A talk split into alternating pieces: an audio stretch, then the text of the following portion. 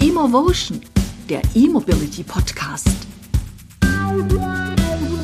Emotion, das sind Emotionen, Informationen und Visionen von Experten, Machern und Nutzern rund um E-Mobilität zu Lande, zu Wasser und in der Luft. Emotion mit Jerome Brunel und Gerhard Wulff. Hallo Gerhard. Hi, grüß dich. Na? Grüß dich. Ich bin ehrlich gesagt heute ein bisschen aufgeregt. Ähm, ich glaube, das wird äh, ein Podcast, wie ich ihn schon lange nicht aufgezeichnet habe, nämlich mit unglaublich vielen Themen, mit äh, einem Riesenaufwand. Ich habe eigentlich heute den ganzen Tag für den Podcast gearbeitet und ich freue mich richtig drauf. Wir haben heute Mittag ein äh, Interview aufgezeichnet mit Ben Streubel von SWR 3.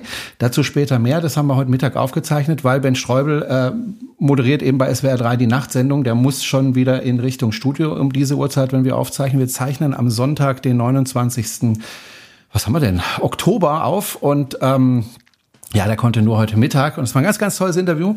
Es ist lang, ja, also wenn jetzt gleich wieder jemand sagt, es ist zu lang, es lohnt sich reinzuhören. Und vorher haben wir auch noch ein paar andere Themen, aber bevor wir damit loslegen, wir haben ja eine neue Co-Moderatorin. Wir hatten letzte Woche, nee, letzte Woche nicht, aber vor zwei Wochen hatten wir ja ähm, die Jessica Reichelt äh, zu Gast und danach haben wir uns überlegt, ähm, Jessica hat das so klasse gemacht, die nehmen wir mit ins Team, die darf mitmoderieren. Hallo Jessica. Ja, hi. Und als ich ihr das mitgeteilt habe oder sie gefragt habe, ob sie das möchte, hat sie gesagt, ah, da wird ein bisschen ein Traum geht da so in Erfüllung. So ein bisschen Radio wollte ich auch schon immer mal machen. Die ja, hat sich richtig stimmt. gefreut, ne? Das stimmt, ja. Genau. Also herzlich willkommen. Herzlich willkommen, genau. Dankeschön. Jessica ist also jetzt bei uns dabei und äh, Jessica war heute unterwegs, deswegen zeichnen wir ein bisschen später auf als geplant, weil sie ist dann erst in den Stau und dann noch Aquaplaning und was weiß ich. Sie war heute beim E4 Festival am Hockenheimring. Darüber werden wir auch gleich berichten, aber loslegen wollen wir mit einem ja, ich würde schon sagen, Freund von mir, weil äh, wir podcasten mittlerweile schon seit, ich glaube, 13 oder 14 Jahren gemeinsam. Und zwar hat der Franz Neumeier, den ich hier erstmal herzlich begrüße. Grüß dich, Franz. Hallo Jerome. Franz Neumeier äh, hat eine Webseite, heißt cruestricks.de. Da geht es um Kreuzfahrten und äh, ich mache ja mit ihm gemeinsam ähm, einen Podcast zum Thema Kreuzfahrten seit ja, 13 oder 14 Jahren, über 300 Folgen, alle 14 Tage. So eine halbe Stunde sprechen wir da über Kreuzfahrten. Ich weiß noch, Franz, als wir damit angefangen haben, hast du gesagt, ja, ich weiß aber nicht, ob wir da so, also drei, vier Folgen kriegen wir da schon zusammen, aber ob dann die Themen noch reichen, ich weiß ja nicht, aber wir können es ja mal probieren. Hat ganz gut funktioniert bis jetzt. Ja, ja, also über 300, ich glaube 330 Folgen sind wir jetzt gerade irgendwo da in dem Bereich. 335 haben wir, glaube ich, gerade aufgezeichnet. Ja. Und äh, zum Thema Kreuzfahrt. Und viele fragen mich, Franz, ähm, sag mal, du machst doch äh, Umweltschutz und du machst doch mit ähm, Elektroautos. Wie kommst denn du dazu, dann über diese Stinker auf dem Meer zu reden? Und ähm, Franz, wir sprechen ja auch immer wieder in diesem Podcast über das Thema Umweltschutz. Und ich habe mir gedacht, ich lade dich mal ein heute in diese Sendung, weil ähm, es passiert ja durchaus auch ähm, einiges in der Kreuzfahrt, um die eben sauberer zu machen. Aber jetzt mal vielleicht ganz grundsätzlich. Ist denn die Kreuzfahrt, was den Umweltschutz betrifft, wirklich so schlecht wie sein Ruf? Naja, das kommt darauf an, wel- welchen Ruf du da ansetzt. Äh, der, der NABU ähm, und ein paar andere Umweltverbände neigen natürlich schon dazu, das auch, ich, ich sag mal, maßlos zu übertreiben. Es ist jetzt nicht so, dass Kreuzfahrtschiffe super sauber sind und, und ganz, ganz toll sind, aber das sind die, die 65.000 Frachtschiffe, die da auf dem Meer unterwegs sind und mit denen unsere T-Shirts aus Bangladesch und unsere iPhones aus China kommen auch nicht. Ähm, also, die Kreuzfahrt ist jetzt nicht das sauberste der Welt, aber sie sind bei weitem sauberer, als, als das landläufig angenommen wird, einfach weil die, die Umweltschutzverbände, die Kampagnen, die da gefahren werden, ja, äh, ja auch ihren Zweck haben, nämlich Spenden für die Umweltschutzverbände einzutreiben. Und das kann man nicht machen, indem man sagt, naja, ist alles halb so schlimm, sondern Spenden treibe ich vor allem dann rein, wenn ich große, große böse Szenarien aufbaue. Insofern äh, stimmt das eine nicht und das andere nicht. Ne? Das ist irgendwo in der Mitte.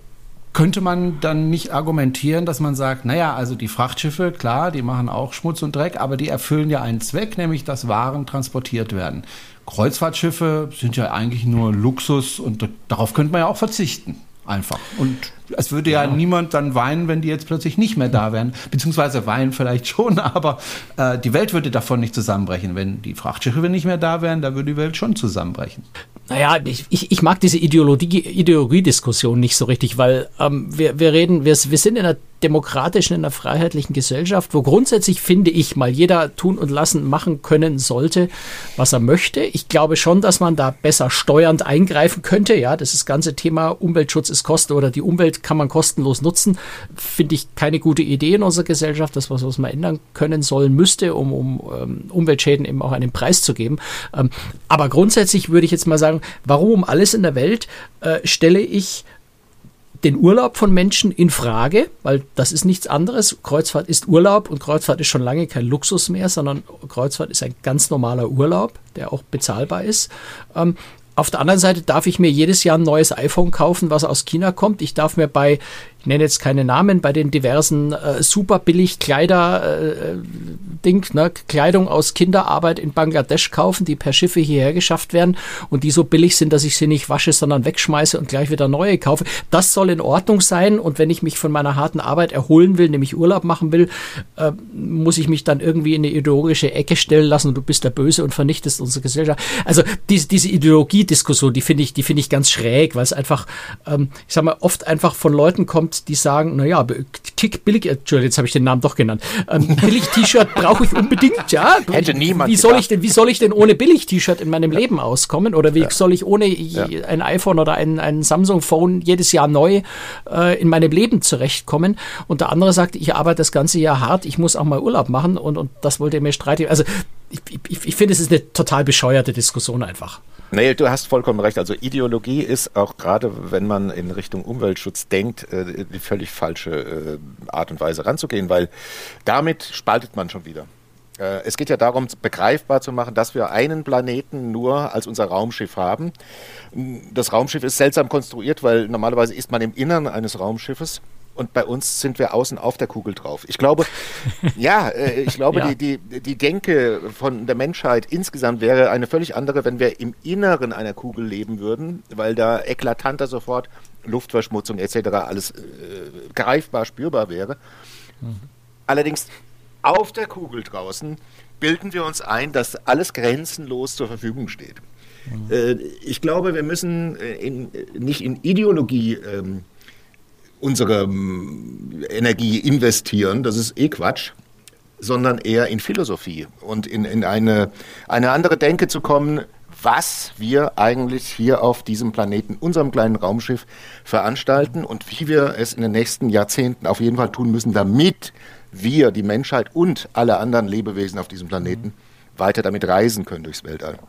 Ja. Also ich, ich glaube, gerade jetzt, also im Zusammenhang mit Kreuzfahrt ist natürlich immer diese Schwierigkeit, man zeigt immer mit Fingern auf anderen. Ne? Also Kreuzfahrt ist so in Deutschland, zwei bis drei Prozent der Menschen haben schon mal eine Kreuzfahrt gemacht oder machen mhm. Kreuzfahrten. Ja? Das heißt, die anderen 97 Prozent zeigen auf die drei Prozent und sagen, bevor die nicht aufhören, mache ich mit Umweltschutz sowieso nichts, weil die sollen erst mal anfangen. Und mhm. natürlich zeigen die Kreuzfahrer in die andere Richtung und sagen, bevor die nicht äh, aufhören, jedes Jahr ein iPhone zu kaufen, so wie ich das vorhin gemacht habe, ähm, höre ich nicht auf Kreuzfahrt. Also es macht macht einfach keinen Sinn, immer auf andere zu zeigen und sagen, das, Richtig. was mich persönlich nicht betrifft, ist das Böse und das, was mich persönlich betrifft, brauche ich dringend.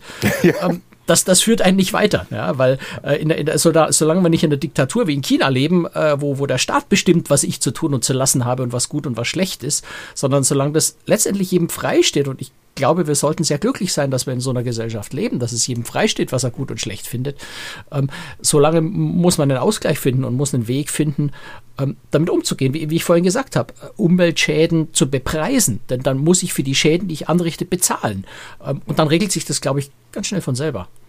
Und dann kann ich mir einfach überlegen, leiste ich mir die Kreuzfahrt, leiste ich mir das iPhone, in welcher Konstellation leiste ich mir die Kreuzfahrt, weil äh, vielleicht kommen wir da gleich noch dazu. Die Kreuzfahrt ist nicht per se schrecklich. Ja, also wenn ich jetzt mal diesen unsäglichen Pkw-Vergleich mache, wir können sicher noch sagen, warum ich den sowieso bescheuert finde, aber AIDA hat da mal auch zertifizieren lassen von einer unabhängigen Stelle äh, und ist zum, äh, ist zum Ergebnis gekommen, äh, dass also der Treibstoffverbrauch pro Passagier pro 100 Kilometer bei unter drei Liter liegt.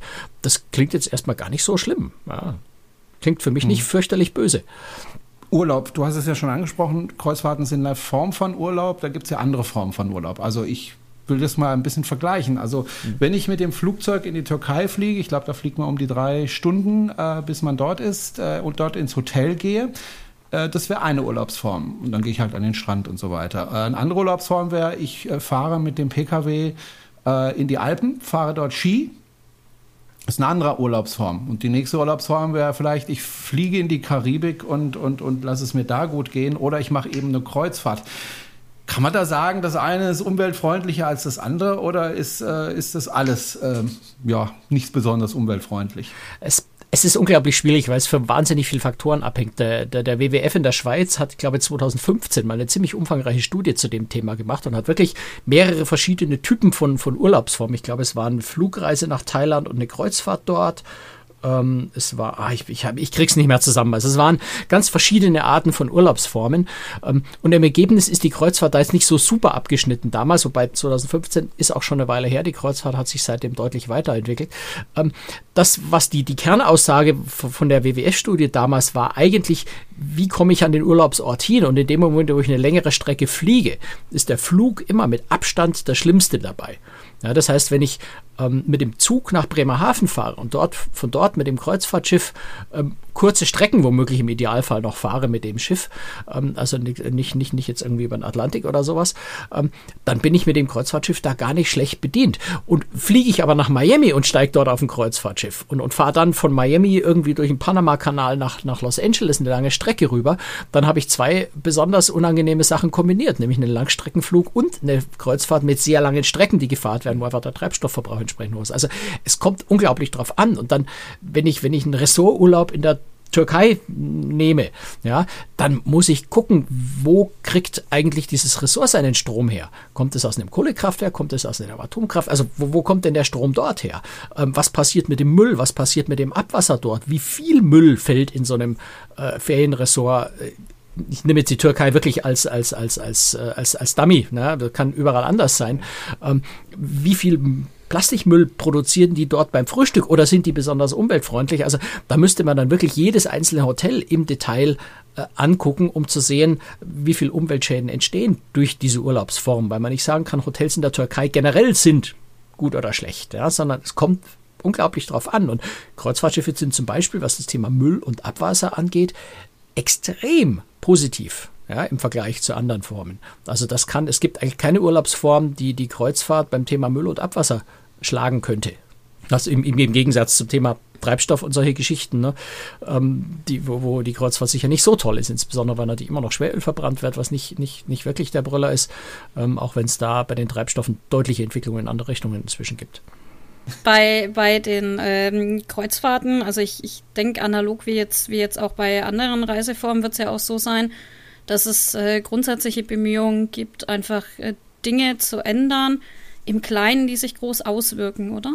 Ja, im Grunde schon. Also das, das Spannende in der Kreuzfahrt, aber ich meine, das passiert im, PKW in anderen Bereichen auch, aber das Spannende in der Kreuzfahrt ist eigentlich, dass man so über die letzten Jahrzehnte hinweg beobachten kann, dass die Energieeffizienz von Neubauten, also so ein Schiff lebt ungefähr 30 Jahre und wenn man jetzt immer die neu dienstgestellten Schiffe, die neueste Technologie nimmt, ähm, dann entwickeln sich die bei der Energieeffizienz so um zwei bis drei Prozent pro Jahr voran. Ähm, das heißt also, wenn wir jetzt mal Schiffe anschauen, äh, die 2005 gebaut wurden, ähm, dann verbrauchen die heute nur noch die Hälfte des Treibstoffs. Also ein Schiff, das 2005 in Dienst gestellt wurde, das sind Schiffe, die durchaus heute noch fahren ähm, und auch noch eine Weile fahren werden, ähm, verbrauchen doppelt so viel Treibstoff äh, was den Fahrbetrieb angeht, als ein Neubau, der heute in Dienst geht. Also das sind natürlich ganz viele kleine Stellschrauben, ja, die, die mhm. Strömungsverhalten des Rumpfs, äh, Fahrtgeschwindigkeit, ne, die Fahrtgeschwindigkeit geht da noch nicht mal rein. Also mit Fahrtgeschwindigkeit reduzieren kann ich natürlich äh, den Treibstoffverbrauch noch deutlich, deutlich stärker reduzieren, wenn ich die Routenplanung entsprechend mache, dass das Schiff nicht so weit fährt. Ähm, und ganz, ganz viele Details. Ne? Man kann, also 2008 ist das erste Mal auf Kreuzfahrtschiffen Solarpanels äh, aufgebaut worden, mit denen man, ja, da kommt man nicht weiter auf einem Schiff, ne? aber ich kann die Aufzüge damit betreiben.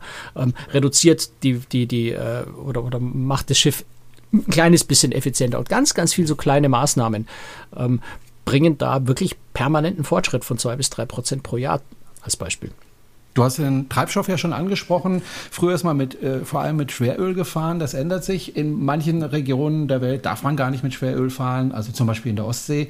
Äh, da ist einfach nur Marinediesel erlaubt. Ähm, da kannst du schon, aber du brauchst halt, du brauchst halt dann entsprechende Filteranlagen und Genau. Niedrigschwefel, Schweröl, das ziemlich teuer ist. Also äh, da ist dann oft das Marinediesel die günstigere Variante. Genau, aber inzwischen fahren auch viele Schiffe oder neue Schiffe mit LNG. Also die letzte Kreuzfahrt, die ich gemacht habe im letzten Jahr, im Dezember, also ziemlich genau vor einem Jahr, äh, war mit einem LNG-Schiff. Ähm, die haben ja den Vorteil, da ist zwar auch eine CO2-Emission, aber ansonsten emittiert das äh, Schiff wenig Fast Schadstoffe. nichts. Ne? Ja, fast nichts. Ja, ist aber also- Stickoxid, Stickoxide kriegst du auch bei LNG nicht mehr. Stickoxide hast du Mhm. bei, bei fossilen Brennstoffen immer. Ähm, aber vor allem das Schwefeloxide, du hast keine Schwermetalle, du hast keinen Ruß, du hast keinen Feinstaub. Äh, LNG ist in der Hinsicht schon ein großer Fortschritt, aber natürlich was Klimaschutz angeht, jetzt kein Unterschied. Das ist halt einfach ein fossiler Kraftstoff und das bleibt da. wir befinden uns ja in der Elektromobilität und dann ist natürlich die Frage, wie ist es mit Batterien auf einem Schiff? Also ich weiß äh, von zum Beispiel einer Fährgesellschaft, weil da habe ich mal einen Beitrag drüber gemacht, ähm, die zwischen Dänemark und Deutschland fährt, dass man dort Batterien, ziemlich viele Batterien eingebaut hat, um einfach dafür zu sorgen, dass die Motoren immer im gleichen Drehzahlbereich bleiben. Das heißt, selbst wenn sie mehr Strom brauchen oder weniger Strom brauchen, als jetzt die Motoren gerade herstellen, der bleibt immer im idealen Drehzahlbereich und puffert eben mit den Batterien. Das heißt, wenn er mehr Strom braucht, dann nimmt er es aus den Batterien und also wenn er zu viel Strom produziert, dann wird es in den Batterien wieder gespeichert. Auch das bringt 10 bis 15 Prozent Einsparung ein. Ist das eine Technik, die auch auf Kreuzfahrtschiffen inzwischen eingesetzt wird? Das br- bringt sogar mehr Prozent. Also je, je, Mhm. gut, das hängt natürlich immer von der Fahrsituation sowas ab. Du kannst da auch 20, 25, 30 Prozent sparen damit, je nach, je nach, je nach Situation. Also gerade, äh, ich, ich kenne es jetzt von Hurtigruten, äh, die ja zum Teil auf ihren Schiffen die Technik Peak Shaving nennt man die Technologie ähm, einsetzen, die da schon auch deutlich über 20 Prozent äh, Kraftstoff einsparen können damit. Ähm, also das Problem mit Akkus ist auf Kreuzfahrtschiffen natürlich deren unglaubliches Gewicht und die in, oder in Relation dazu geringe Energiedichte. Ja, ähm, du müsstest äh, so unglaublich viel Gewicht äh, an, an Akkus auf diese Schiffe tun, um, um, um nennenswert Leistung zu bringen, äh, dass es einfach unwirtschaftlich ist. wäre Unsinn. Ne? Du würdest dann Akkus durch die Gegend fahren und hättest aber keinen, keinen Raum mehr, um Passagiere noch mit an Bord zu nehmen. und das macht natürlich auch keinen wirklich großen Sinn. Deshalb Ähm, wäre es wahrscheinlich sinnvoll, die Energie dann an Bord zu erzeugen, äh, Stichwort Wasserstoff. Ähm, ja, aber äh, also ich meine, Akkus kommen ja zum Einsatz, ne? Und Ja, ja, äh, im, in, in begrenztem Umfang bis jetzt, äh, aber es wird, wird auch auf großen Schiffen, also bei AIDA wird auf einem ganz großen Schiff inzwischen mit Akkus getestet. Ähm, das, was man auf großen Schiffen erreichen kann, und das sind immer mehr Schiffe, die das inzwischen tun, ähm, aber geht im Wesentlichen bei neuen Schiffen, weil auf alten Schiffen schlicht und einfach halt kein Platz da ist, um die Akkus einzubauen, ähm, dass man genau diese Peak-Shaving-Technologie nutzt und dann eben zum einen, das wie, wie Jerome es beschrieben hat, ähm, dann, wenn ich mehr Leistung brauche, mir die Leistung aus dem Akku hole, statt äh, die Drehzahl des Motors zu erhöhen. Und wenn ich weniger Leistung brauche, den Motor trotzdem auf der optimalen Drehzahl äh, laufen zu lassen und die überschüssige Energie in die Akkus zwischenzuspeichern. Dafür brauche ich keine riesigen Akkus. Ähm, habe aber eben Akkus, die ausreichen, um eben zum Beispiel nicht eine weitere Maschine, das ist ein ganz wichtiger Punkt, eine weitere Maschine bei schwierigen Manöversituationen zum Beispiel auf Standby laufen zu lassen, nur für den Fall, dass ich sch schnell zusätzliche Energie brauche. Das macht man normaler, muss ich auf einem Kreuzfahrtschiff sonst machen, also im Anlegemanöver zum Beispiel. Ne? Ja, ja. Da brauche ich zwar eigentlich nicht viel Energie, brauche aber eventuell sehr schnell sehr viel Energie, wenn eine Windböe von der Seite kommt und mich an die Pier drückt, weil dann brauche ich ganz schnell Kraft, um das Schiff von der Pier wegzudrücken. Ähm, So, das heißt, da läuft also normalerweise ein Generator in der, in der äh, uneffizientesten Variante überhaupt, nämlich auf Standby, nur mit, damit ich sofort diese Energie habe. Habe ich aber Akkus an Bord, brauche ich diesen Standby-Motor nicht, weil ich die Energie sofort aus dem Akku holen kann. Das hält nicht lang, ja, weil der Akku nicht groß genug ist, aber es hält so lange, bis ich den zusätzlichen Motor äh, zugeschaltet habe. Ja, also eine halbe Minute, eine Minute, wie auch immer so ein Motor braucht, äh, bis er dann startklar ist. Und allein dadurch spare ich sehr viel Energie. Ähm, oder ich kann äh, im Hafen unter Umständen äh, die Motoren komplett abschalten oder auch da wieder im Hafen zumindest den Standby-Motor ähm, auslassen, weil ich eben die Akkus habe, um notfalls schnell reagieren zu können. Also da kann man schon ziemlich viel Energie sparen und wenn es Landstromanschluss gibt, also eine Steckdose, wenn man so will, mhm. in dem Hafen. Leider gibt es das bis jetzt noch in sehr wenig Häfen. Da bewegt sich aber gerade sehr viel, auch weil die EU-Gesetzgebung sich da geändert hat. Ähm, dann kann ich die Akkus zum einen natürlich mit dem Landstrom laden. Zum anderen kann ich den Landstrom auch schlicht und einfach dazu benutzen, um das komplette Schiff im Hafen, also für den Hotelbetrieb, der ungefähr 50 Prozent ausmacht des, äh, des Energiebedarfs von so einem Schiff. Ähm, also für Küchen, für Klimaanlage, für Show, Entertainment, alles, was ich an, an Energie an Bord brauche, wenn das Schiff nicht fährt, ähm, kann ich mir eben von Land holen, mhm. wenn denn so ein äh, Landstromanschluss da ist. Man sollte vielleicht auch mal sagen, warum ein Schiff so viel Energie braucht, weil ähm, das eine ist der Antrieb, ähm, um das Schiff voranzutreiben. Und diese Schiffe sind ja groß und schwer, sind ja teilweise über 300 Meter lang. Das ist also schon, also wenn man vor so einem Schiff steht, das letzte Schiff, auf dem ich war, war 330 Meter lang. Das ist also unfassbar, wie groß diese Dinger sind. Und ich das sind auch 8000 Menschen an Bord. Das ist eine Kleinstadt. Ja, ja das, mhm. ist, das ist Wahnsinn. Also ich frage mich dann auch immer, wie, wie kann man sowas überhaupt noch steuern? Ähm, aber da ist eben nicht nur der Antrieb, sondern da ist eben der komplette Hotelbetrieb. Das heißt, die Restaurants, die Küchen, äh, die Kabinen und so weiter und so weiter. Das braucht ja alles viel Strom. Du hast es ja gerade gesagt, in, äh, an Land kann man immer öfter ähm, Landstrom verwenden, auf See kann man das nicht. Aber jetzt kommt ja zum Beispiel in Norwegen eventuell eine neue Gesetzgebung, dass man eben in bestimmten äh, Gebieten, Fahrgebieten gar nicht mehr mit Verbrenner fahren darf. Das kommt übrigens immer mehr auch äh, in der Binnenschifffahrt, dass du also auf irgendwelchen Seen mit deinem Sportboot nicht mehr mit Benziner fahren darfst, sondern da musst du tatsächlich einen Elektromotor mhm. betreiben, wenn du da noch fahren willst oder halt Segel. Ähm, das soll ja ist auch teilweise zumindest in Norwegen in ein, zwei, drei Jahren kommen. Das heißt aber, dass diese Schiffe dann in diesem Gebiet dann elektrisch fahren müssten. Ich meine, also das Gesetz lautet dort nicht, ist. das Gesetz lautet dort nicht keine Verbrenner oder, oder elektrisch, ja. sondern das Gesetz lautet emissionsfrei. Was mhm. natürlich irgendwie auf Akkus rausläuft. Das Gleiche, ja. ja. Mhm. Aber äh, naja, gut, also mit, mit, Zukunfts, mit Zukunftstechnologie, wenn ich, wenn ich, weiß ich, mit, mit grünem Wasserstoff äh, Brennstoffzellen antreibe, dann wäre das vielleicht eine Variante, die da auch akzeptabel Richtig. wäre. Ja. Ähm, Im Moment Aktuell ist, äh, sind Akkus die einzig sinnvolle Möglichkeit und das auch nur für kleine Schiffe, weil für große Schiffe äh, ist einfach unpraktikabel. Also es geht da auch nur um die Welterbe, UNESCO-Welterbe Fjorde. Das ist für die Kreuzfahrt im Wesentlichen der Geiranger Fjord. Das ist eine Strecke von ungefähr elf Kilometer, also so 30 Minuten Fahrzeit, einfache Strecke. Ähm, das können Schiffe jetzt von, von den, von den äh, Postschiffrouten, also die Firma Havila fährt da ja mit Schiffen und die Firma Hurtigruten, ähm, die sind mit Akkus ausgestattet, die das jetzt im Grunde schon könnten. Ähm, vorausgesetzt, es gäbe in Geiranger am Ende dieses Fjords äh, einen Landstromanschluss, wo die ihre Akkus wieder aufladen können. Also die schaffen es noch nicht hin und zurück. Äh, Havila hat, bei Havila weiß ich die Zahlen, die haben äh, eine Akkus mit 6,1 Megawattstunden Kapazität. Die würden sie also bis nach Geiranger schaffen, ähm, haben das auch schon gemacht. Ähm, bräuchten aber dann für den Rückweg erstmal Ladestrom in, äh, in Geiranger. Das soll aber, glaube ich, kommen. Also das wird dann möglich sein ja, für diese Postschiffrouten. Äh, Schiffe. Für die großen Kreuzfahrtschiffe wird das sicher das erste Mal irgendwo so Richtung 2030 oder so sein, dass Schiffe in der Lage sind, äh, das hinzukriegen. Bis dahin werden sie irgendwo außerhalb, also in Alesund oder sowas anlegen und von dort dann die Passagiere ja mit, mit kleinen Elektrofähren äh, in den Garager Fjord hinterbringen. Ne? Also ich habe ich hab das mal so ein bisschen ho hochgerechnet, spaßeshalber auch so, so in Vorbereitung auf unseren Podcast, dass man ein bisschen Zahlen nennen kann.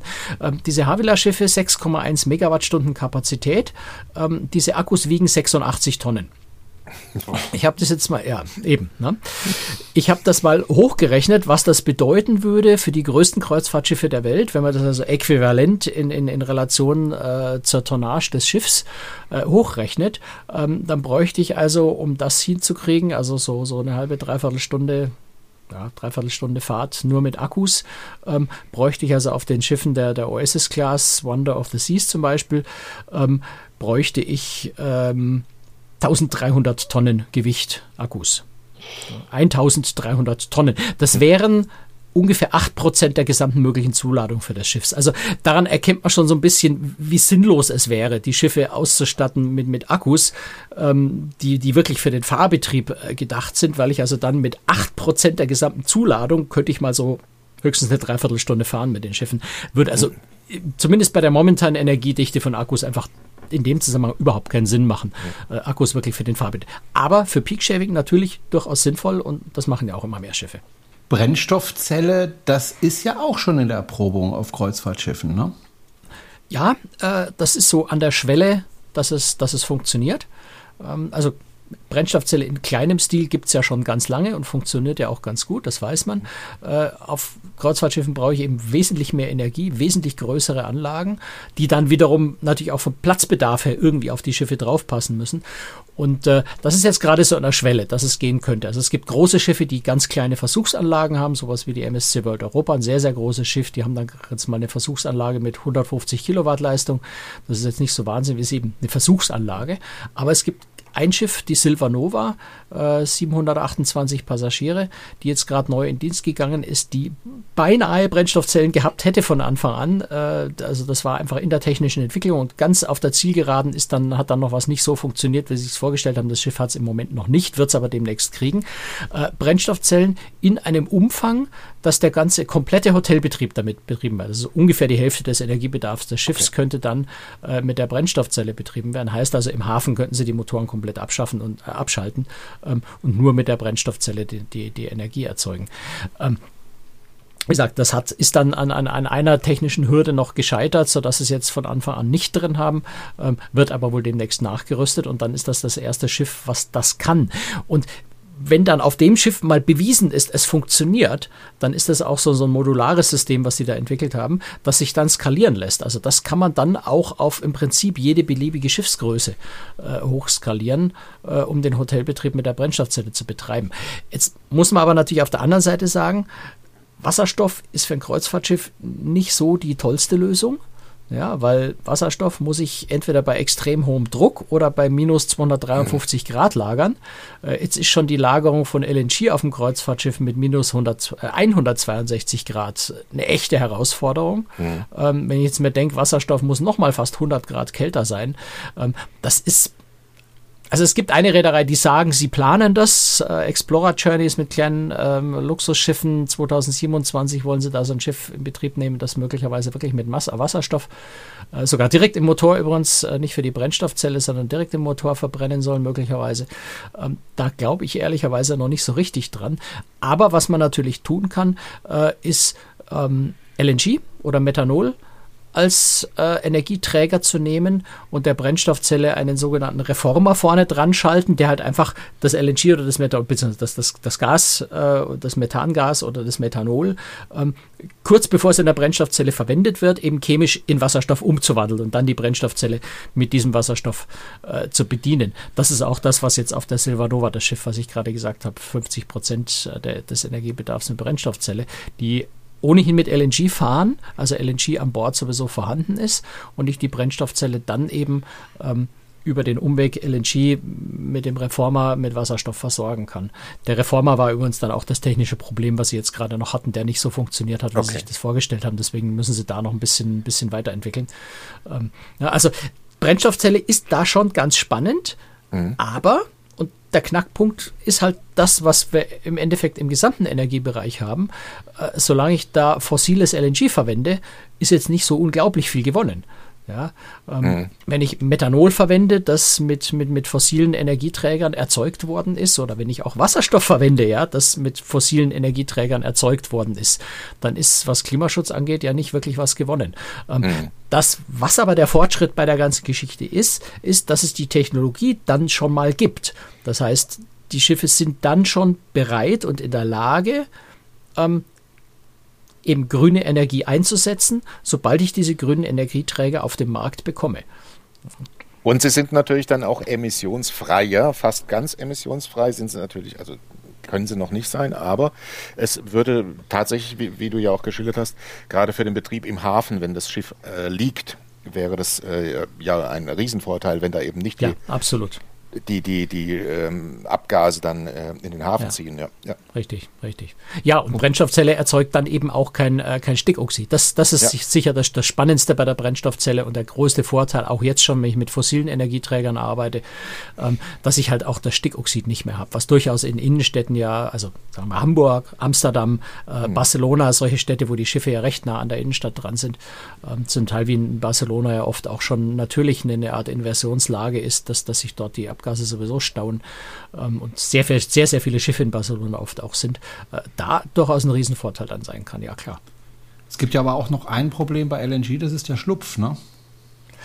Ja, also der Methanschlupf ist natürlich äh, ein ganz, ganz erhebliches Problem äh, bei äh, Methan generell. Ähm, ist unglaublich schwierig zu beziffern, ja, weil es extrem stark davon abhängt, wie die Motoren betrieben werden. Ja, da kommt sehr stark auf die, äh, auf die, auf, auf die Drehzahl wiederum der Motoren an. Ja, das heißt, je optimalerer Drehzahlbereich äh, ist, desto weniger Methanschlupf gibt. Je, je eher ich äh, in Richtung nicht optimale Dreh, Drehzahl bei den Motoren gehe, desto höher ist der Methanschlupf auch da sind, ist die Industrie, sind die Motorenhersteller gerade mit Hochdruck dran zu arbeiten. Ähm, also schon auch aus Eigeninteresse, weil natürlich jeder Methanschlupf ist äh, bezahlte Energie, die ich nicht in, in den Kraft umsetzen kann. Das heißt, es kostet die Reedereien ja unnötig Geld, ähm, wenn das Methan ungenutzt in die Luft geht. Ähm, da sind sie mit Hochdruck dabei, auch wieder Techniken zu entwickeln, wo man auch diesen Methanschlupf ähm, abfangen und wieder verwenden kann und, und so wie man auch an, an, an CO2, äh, also an Systemen arbeitet, wo man CO2 äh, wieder einfangen kann, damit es nicht in die Atmosphäre geht, so versucht man auch den Methanschlupf da in den Griff zu kriegen. Ähm, das sind alles Dinge, die werden so in den nächsten Jahren äh, gelöst sein, glaube ich. Ja, das, das ist ihm jetzt gerade so eine Übergangsphase, wo man noch so ein paar Probleme hat, wo man schimpfen kann, wenn man das möchte. Ähm, aber es ist eben ein, ein Weg dahin. Das ist nichts, was man per Fingerschnipp schnell mal lösen kann, was bei, bei Kreuzfahrtschiffen halt einfach auch um, äh, ja, um, um noch ein anderes Thema geht, nämlich um Betriebssicherheit. Also zum einen, also ein Kreuzfahrtschiff fährt 365 Tage im Jahr. Ja, das liegt nicht einfach mal zwei Monate still, wo man irgendwelche Reparaturarbeiten oder, oder Verbesserungen oder irgendwas machen kann, sondern so ein Schiff verdient dann Geld, wenn es fährt. Äh, und es muss Geld verdienen, weil so ein Schiff irrsinnig teuer ist und lange braucht, äh, um abbezahlt zu werden. Also so ein Schiff muss permanent fahren. Das heißt, jede Technologie, die ich einsetze, kann ich nicht sagen, naja, wahrscheinlich wird es funktionieren, sondern das muss ohne jeden Zweifel und ohne Diskussion funktionieren. Ähm, und es ist natürlich auch ein Sicherheitsaspekt für die Passagiere. Ja, wenn, ich, wenn ich in einem Sturm auf einer Transatlantikreise der Motor stehen bleibt, dann bin ich Wind und Wellen äh, ausgesetzt, ähm, was richtig gefährlich werden kann. Ich vereinfache das Ganze natürlich jetzt ein bisschen. Ja. Natürlich gibt es da, gibt's da Sicherheitsmöglichkeiten und, und zweifache, zweifache Maschinenräume. Das heißt, wenn der eine Maschinenraum brennen würde, würde der andere immer noch funktionieren, sowas. Aber im Grunde muss es so sicher sein, dass ich, äh, dass ich das Schiff permanent betreiben kann und äh, eben auch kein Sicherheitsrisiko für die Passagiere entsteht. Und insofern äh, muss man oft an, an die Technik auf Schiffen höhere Maßstäbe anlegen, als das bei dem Pkw an Land wäre oder bei einem Motorrad oder, oder, oder irgendwie sowas. Und man sagt, gut, wenn das Auto kaputt ist, fahre ich es in die Werkstatt, hol es zwei Wochen wieder später ab, äh, später wieder ab. Da ist nicht, nicht viel Schlimmes passiert, nimm in der Zeit einen Mietwagen. Äh, mit einem Kreuzfahrtschiff kann ich das auf die Weise halt nicht machen. Ich muss jetzt mal noch so eine richtige Anfängerfrage stellen, weil ich äh, bisher relativ wenig ähm, Berührungspunkte mit Kreuzfahrten tatsächlich hatte. Es gibt ja ähm, Häfen, wo man nicht mit dem Kreuzfahrtschiff reinfährt, sondern mit so Beibooten, Tenderboats. Mhm. Ähm, wie ist es eigentlich da? Äh, wie werden die denn betrieben? Gibt es da noch Potenzial oder sind die schon elektrisch emissionsfrei? Das ähm? Überhaupt keine Anfängerfrage. Ich finde das eine total spannende Frage. Die habe ich noch nie gehört. Und das ist eine gute Frage. Ähm, die werden äh, mit Marinediesel betrieben. Also da also gäbe es ja theoretisch dann auch noch Potenzial, da was, was zu ändern. Äh, ich meine, das, das, sind ja keine, keine großen Boote. Ja, also in, im Vergleich Grenzen. zum, ja, ja. zum, zum Kreuzfahrtschiff. In, in, Grenzen, weil ähm, das, was auf großen Kreuzfahrtschiffen als Tenderboot äh, eingesetzt wird, also das macht man in den Häfen, wo das Schiff zu groß ist oder wo es überhaupt keinen Anleger gibt, dass das Schiff direkt anlegen kann, ähm, dann, dann setzt man Anker oder man gibt heutzutage auch Positionshaltesysteme, dass man gar keinen Anker mehr setzen muss, den Meeresgrund nicht beschädigt. Äh, vor allem in sensiblen Gebieten macht man das. Ähm, die Tenderboote sind gleichzeitig Rettungsboote. Und Rettungsboote müssen natürlich in Sachen Betriebssicherheit nochmal eine viel, viel höhere Anforderung erfüllen. Ähm, und da wäre ich jetzt mit Akkus auch nicht gut bedient, weil so ein Rettungsboot mhm. möglichst auch nicht nur zwei Stunden fahren können sollte, wenn, wenn das große Kreuzfahrtschiff sinkt, sondern das sollte seine äh, Passagiere dann möglichst weit und möglichst sicher äh, fahren können. Das heißt, mhm. da wird man sicher so schnell nicht auf Akku oder sowas wechseln können. Also ich bin mir ziemlich sicher, da wird man sehr lange bei, bei dem Marine-Diesel bleiben, weil es einfach eine absolut bewährte Technologie ist, die zu 100 Prozent sicher funktioniert. Äh, was es durchaus gibt im Expeditionsbereich, da äh, fährt man ja oft dann auch mit, mit Zodiac-Schlauchbooten äh, an Land, weil man da ja, in, in Strand anlanden muss oder sowas. Da steigt man mit Gummistiefeln oder im Warmwassergebiet einfach barfuß äh, im Wasser aus, weil es keine andere Möglichkeit gibt, an Land zu kommen. Da gibt es durchaus vereinzelt, muss man aber allerdings auch sagen, vereinzelt äh, schon Sodex mit Akkubetrieb. Aber auch da na, ist wieder so dieses Kapazitätsproblem. Ähm, ich bin in, irgendwo in der Antarktis, ich möchte die Leute den ganzen Tag vom Schiff zum Land und wieder zurück hin und her fahren äh, und irgendwann ist so ein Akku halt leer und dann muss ich ihn aufladen und dann, dann kann ich nicht mehr fahren. Das heißt, ähm, man kann einen Teil der, der Zodiacs kann man mit, mit Akkus ausstatten, aber der größere Teil fährt dann trotzdem äh, in, in dem Fall dann wirklich sogar mit, mit Pkw-Diesel. Vielleicht letzte Frage noch. Ähm, die äh, Fährgesellschaft ähm, Scantlines hat auf seine Schiffe sogenannte Flettner-Rotoren gebaut. Das sind, äh, ja, man kann sich das vorstellen, Säulen, die im Wind gedreht werden. Äh, war aber nicht so ganz erfolgreich, wie man sich das erhofft hat, oder? Also auch keine Möglichkeit für die Kreuzfahrtschiffe. Aus verschiedenen Gründen nicht. Also ich, ich weiß es jetzt von Scantline weiß ich es gar nicht, aber ich bin im Fährbereich bin ich jetzt auch nicht so äh, nicht so zu Hause. Ich mhm. weiß, Viking äh, hat auf einer Fähre das auch gemacht. Ähm, also man hat sich da einfach eine höhere, höhere Energieausbeute erhofft, äh, als es in der Praxis sich dann tatsächlich ergeben hat. Insofern sind die einfach in Relation zur Energieausbeute zu teuer dann am Ende. Ähm, das Problem für Kreuzfahrtschiffe ist, äh, jede Art von Aufbau, die du auf den oberen Decks machst, nimmt Deckfläche mit. Und wenn es auf Kreuzfahrtschiffen etwas gibt, was ohnehin immer schon viel zu wenig da ist, dann ist es oben am Sonnendeck Platz. Ja, also du, hab, du brauchst da Platz für Pools, du brauchst Platz für Sonnenliegen. Ähm, du hast ein Schiff mit 5000 Passagieren, hast aber da oben nur Platz für 1000 äh, Sonnenliegen, wenn du Glück hast. Äh, wenn du da jetzt noch Flettner-Rotoren oder, oder Segel oder ich weiß nicht was alles aufbaust, dann nimmst du da noch mehr Platz für Pools und Sonnenliegen weg. Ähm, an einer Stelle, wo es ohnehin schon viel zu wenig gibt. Also das ist, das ist dann so ein Platzproblem, wo dann, wie mit den Akkus auch, ne, mach, mach das Schiff akkufähig, dann kannst du keine Passagiere mitnehmen, mehr, mehr nehmen. Ähm, bau unnötig, äh, was ist unnötig? Bau, bau äh, Aufbauten äh, für Flettner-Rotoren oder andere Sachen auf das äh, Solarzellen äh, obendrauf, ähm, dann hast du keinen Platz mehr für die Passagiere am Pool. Also das ist kontraproduktiv zur Grundidee der Kreuzfahrt. Insofern äh, macht das keinen wirklich großen Sinn. Äh, wäre jetzt aber auch gerade für die großen Schiffe auch nicht wirklich sonderlich effizient, äh, weil viel Energie holst du damit nicht raus, in Relation zu dem enormen Bedarf, den die großen Kreuzfahrtschiffe haben. Jetzt äh, stehen die Reedereien unter durchaus großem Druck, möglichst schnell, möglichst umweltfreundlich zu werden, weil das ja immer wieder auch hinterfragt wird, auch von den Passagieren.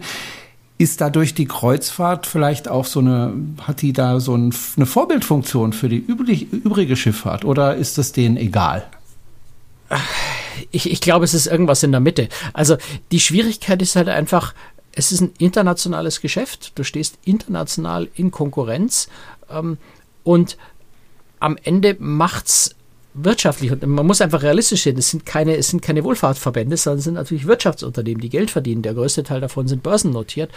Ähm, die müssen Geld verdienen.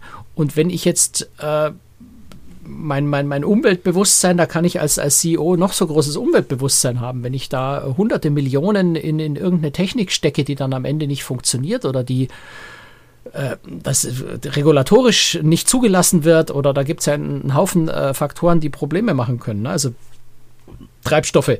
Ähm, da ist völlig unklar im Moment noch, welche Art von, von Treibstoff sich in Zukunft durchsetzen wird. Wird das LNG sein? Wird das Methanol sein? Wird das vielleicht irgendeine Art von Wasserstoff sein? Ähm, wird das Biogas sein? Wird es Biodiesel sein? Also da gibt es die verschiedensten Varianten, äh, die in Frage kommen für die Zukunft. Und solange da keine Investitionssicherheit da ist, solange nicht klar ist, welche Technik wird es denn sein, macht es natürlich auch überhaupt keinen Sinn, heute ein Schiff zu bauen für eine knappe Milliarde Euro, äh, dass ich vielleicht in fünf Jahren nicht mehr fahren kann, weil ich den Treibstoff, den ich vorgesehen habe, nicht kriege, weil das blöderweise genau die Technologie ist, die sich nicht durchsetzt.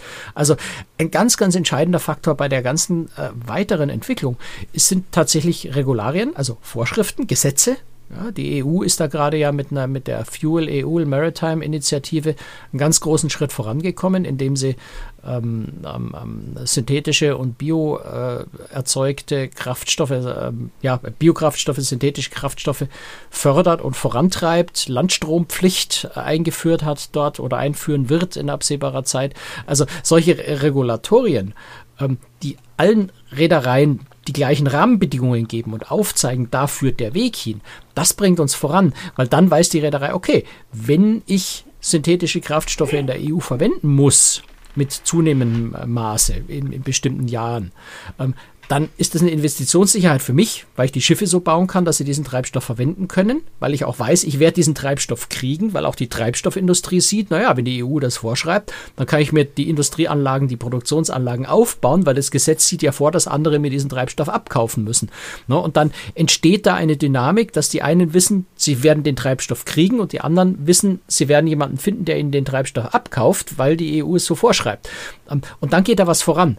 Und das hat dann wenig mit, mit Umweltbewusstsein oder Idealismus zu tun, sondern es ist einfach Wettbewerbsgleichheit, äh, Investitionssicherheit. Das sind die Dinge, die letztendlich die Entwicklung da voranbringen. Wer mehr von Franz Neumeier hören oder sehen will, ähm, es gibt eine Webseite, die heißt Cruise-Tricks, also Cruisetricks geschrieben.de. Da ist er schriftlich zu erleben mit Reiseberichten, aber auch viele Themen rund um den Umweltschutz. Du hast auch eine Reihe gemacht auf YouTube zum Thema Umweltschutz, wo du wirklich mhm. jedes einzelne einzeln untersucht hast unter journalistischen Aspekten. Du hast ja da wahnsinnig viel Arbeit gemacht.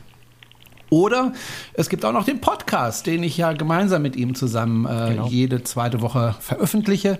Das jetzt schon, wie gesagt, seit vielen Jahren. Franz, ich danke dir, dass du uns da Auskunft gegeben hast. Und wenn es da eine neue Entwicklung gibt, dann werden wir da sicher auch nochmal drüber sprechen. Ne? Tschüss, Franz. Danke, ciao, ciao servus. Tschüss.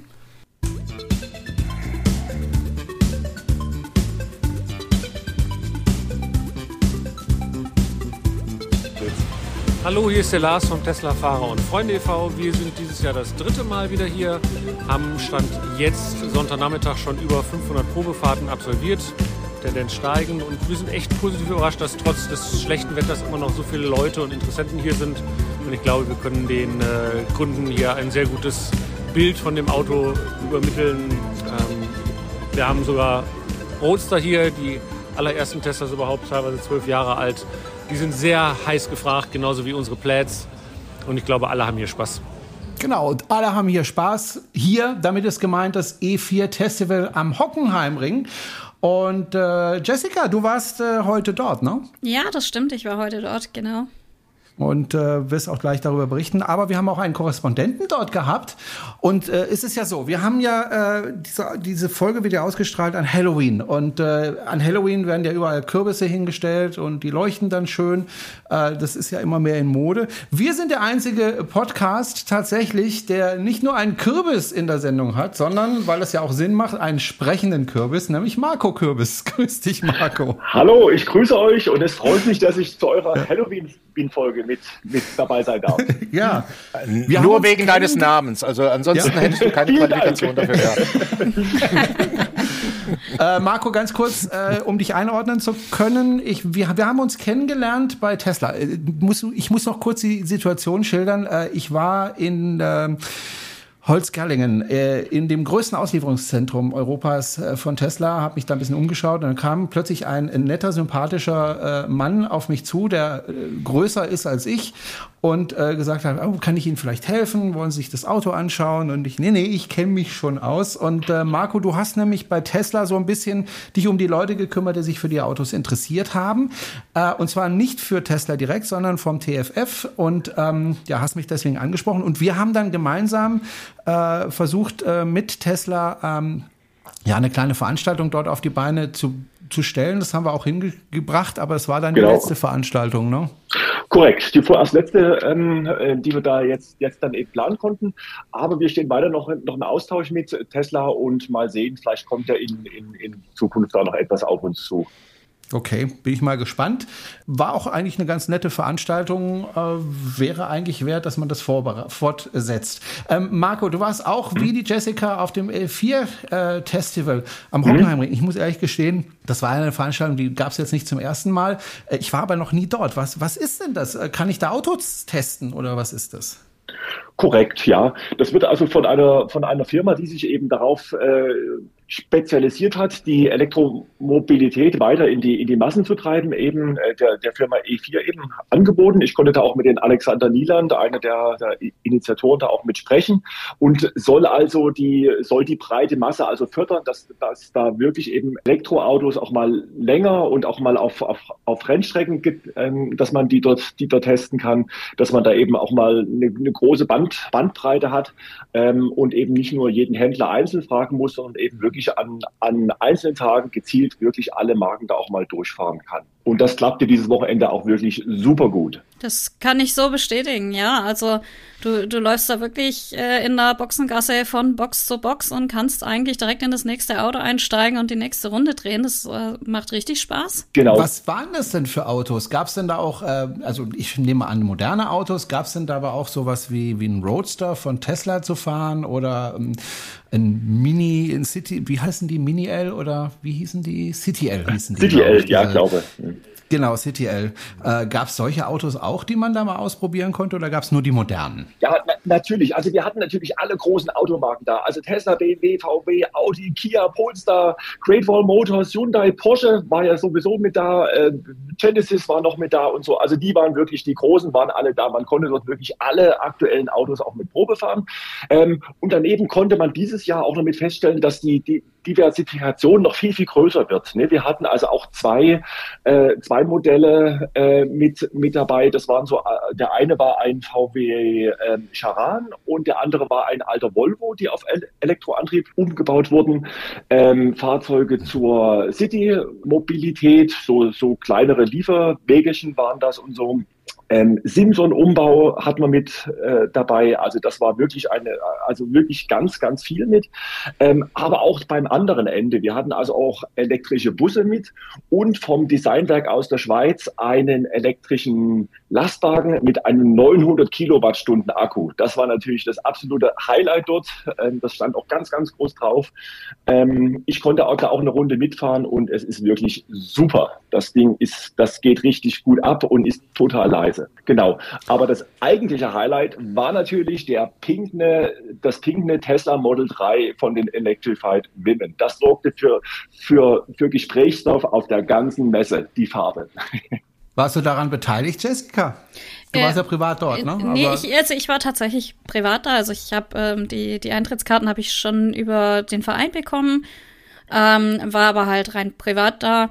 Und ähm, ja, von uns hat ja ein Team bei der E-Competition mitgemacht, also bei dem Rennen, was da stattgefunden hat, ähm, wo es darum geht, quasi die meisten Runden zu fahren ähm, also ein Effizienzrennen quasi. Da hat ein Team von uns halt mitgemacht und es gab halt auch einen Infostand. Okay. Äh, du, Jessica, du, du hast ja immer noch deinen Nissan Leaf. Ist ja an sich, an sich ein schönes Auto, haben wir ja letztes Mal schon besprochen, aber halt äh, Schademo-Anschluss, äh, bisschen blöd. Äh, hast du auch die Gelegenheit ergriffen zu sagen, okay, ich guck mal, was könnte denn der Nachfolger von meinem Leaf werden? Ja, ja, tatsächlich. Ähm, okay. Ich habe äh, ganz am Anfang der Veranstaltung habe ich tatsächlich meinen Mann kurz verloren. Ähm, sein Handy ist kaputt und der war halt einfach nicht mehr auffindbar. Und dann habe ich gedacht, naja gut, äh, was was macht man, wenn man den Mann nicht findet? Man setzt sich halt in, ins erstbeste Auto, wo er wahrscheinlich sowieso nicht mitfahren würde. Ähm, und bin eine Runde gefahren und äh, ja, danach haben wir uns irgendwann wiedergefunden. Danach sind wir auch zusammengefahren. Er musste das Auto auch noch fahren, weil ich gesagt habe, eigentlich ist es gar nicht schlecht. Ja, also. Welches ja. Auto war das denn? Das Fahrzeug, was ich da gefahren bin, wo ich ihn dann noch gezwungen habe, das war äh, der ähm, Funky Cat von Aura. Also mhm. typisches okay. Frauenauto, Kleinwagen, niedlich. Ähm, aber also äh, dafür, Veto, dass er so klein Veto, ist, das ist auch mein, auch mein Lieblingsauto. ich mag den auch okay. total. Was das ist denn für euch so besonders? Das ist ja ein chinesisches Auto, ne? Chinesisch, genau, ja. ja. Hm. Ja. Also ich, ich war tatsächlich so eben sehr, sehr begeistert von, von der Verarbeitung ähm, zum einen. Also ich bin einmal die, die Basisvariante gefahren und dann sind wir hinterher noch die Luxusvariante, wie sie es bezeichnen, gefahren. Ähm, der ist wirklich tiptop verarbeitet. Ähm, er hat ein interessantes Design, ohne zu außergewöhnlich zu sein. Und also er fährt sich auch recht dankbar. Also gerade für so einen Kleinwagen auch richtig schnittig. Okay, also ich habe äh, neulich den im Fernsehen gesehen, da wurde er vorgestellt von einem Kollegen bei NTV in dem ähm, Automagazin dort. Und der hat sich ein bisschen mokiert über die, sagen wir mal, sehr restriktive Software, die äh, den, den Fahrer etwas gängelt. Und er meinte, das wäre so äh, teilweise Ausdruck wahrscheinlich auch das, ja, äh, das so ein bisschen des, des Staatsgefühls äh, und, und des Bürgergefühls in, in China, dass man sich da etwas mehr äh, unterordnet äh, unter ähm, eben die Vorschriften. Und dieses Auto scheint ein, ein Ausdruck dieses äh, Gefühls zu sein. Hatte er so geschildert. Ich weiß nicht, wie war dein Gefühl? Ist das tatsächlich so mit der Software, dass die einen so ein bisschen also die, die Runde auf dem ähm, Hockenheimring ist ja nur äh, viereinhalb Kilometer, glaub, lang. Okay. Da kriegt man so viel von der Software natürlich jetzt nicht mit. Also ich hatte jetzt nicht das Gefühl, irgendwie gegängelt zu werden. Nö, also. Das, das Problem ist ja, dass äh, auf der Strecke, die du gefahren bist, war das ja eine Rennstrecke. Gibt es keine Geschwindigkeitsbegrenzung. Aber Richtig, es ist tatsächlich so, wenn du äh, irgendwo durch die Stadt fährst und du fährst dann eben statt 50, 52, dass dann sich eben die Software gleich meldet, du böser du oder pling pling. Du kriegst, äh, du du, bist kriegst zu schnell. Sozialpunkte abgezogen, genau. Das, das kommt wahrscheinlich noch oben drauf. Also es, es, es gab ja heute Geschwindigkeitsbegrenzung, macht ja auch durchaus Sinn, wenn man da ja rennunerfahrene Leute auf die Strecke schickt. Ähm, die Fahrzeuge meckern aber durch die Bank weg eigentlich alle mittlerweile, wenn man drüber ist, äh, mal mehr und mal weniger. Marco, du warst ja sicher nicht zum ersten Mal bei dieser Veranstaltung. Ähm, konntest du da auch so eine Entwicklung sehen äh, im Vergleich zu den vergangenen Jahren? Auf jeden Fall, genau. Also wir hatten ja die letzten Jahre war ja tip-top Wetter. Äh, dieses Jahr war es ja nicht ganz so optimal, sagen wir es mal so. Also wir hatten schon, schon einige Regenphasen auch mit drin. Ähm, von daher sind natürlich so die ganzen Sonntagsbesuche, die einfach nur wegen der, wegen der Bratwurst kommen, die waren halt dann jetzt nicht so da dieses Jahr. Ähm, und man könnte also wirklich sehen, dass wirklich, also dass das, dass das Interesse schon sehr, sehr groß ist und man auch wegen diesem, auch wegen, wegen diesen Probefahrten auch mitkam. Also das war, das war wirklich deutlich absehbar. Ähm, und trotzdem, also Probefahrten da den, da den ganzen Tag über, gerade bei, gerade bei Tesla und, und, und dem TFF-Forum, wir hatten also wirklich immer Schlangen vorne vorne dran von morgens bis, bis abends. Ähm, wir haben jetzt auch weit über, über 1000 Fahrten pro, pro Tag da, dort damit machen können. Und das war also wirklich sehr, sehr großes Interesse. Du bist ja vom Verein TFF und wir bemühen uns ja in diesem Podcast äh, auch die Leute anzusprechen, die vielleicht noch nicht elektrisch fahren. Ähm, TFF, mhm. was ist das genau für ein Verein eigentlich? Genau, wir sind ein, also das, das äh, der Tesla Fahrer und Freunde e.V., ein, ein, ein gemeinnütziger Verein, der sich eben äh, um die Förderung der Elektro Mobilität kümmert und ist aber gleichzeitig auch mit äh, zertifizierter ähm, äh, Tesla-Besitzer-Verein, also Tesla Owners, Owners Club, der größte auch mit von, mit von Deutschland. Das ist genau. wichtig, und weil so bieten wir eben das ist wichtig, Mhm. weil ähm, man dann eben auch mit Tesla direkt in Kontakt kommen kann. Also zum Beispiel auch Werksführungen äh, in Grünheide, ne? Genau, richtig, ja. Also da sind wir wirklich in einem, in einem engen Austausch, auch bundes, bundesweit und über, über Länder, Ländergrenzen auch mit und so und ähm, sind da also sehr, sehr eng auch mit, auch mit Tesla dran. Was aber nicht heißt, dass wir jetzt, jetzt nur Teslas haben. Also wir hatten heute auch andere Autos mit, mit dabei und so. Also wir sind da durchaus auch mit, auch mit offen für die anderen Marken. Wir sind jetzt nicht nur Tesla gebunden da. Gut, dann danke ich dir, Marco, für deinen Bericht äh, sozusagen als Korrespondent. Und wenn du wieder unterwegs bist, dann melde dich gerne wieder. Dann können wir wieder ein ähm, bisschen davon profitieren, was du da erlebt und gesehen hast. Und äh, ja, ich danke dir einstweilen. Ne? Tschüss, Marco. Mhm. Okay, super. Vielen Dank, ihr, ihr drei. Tschüss.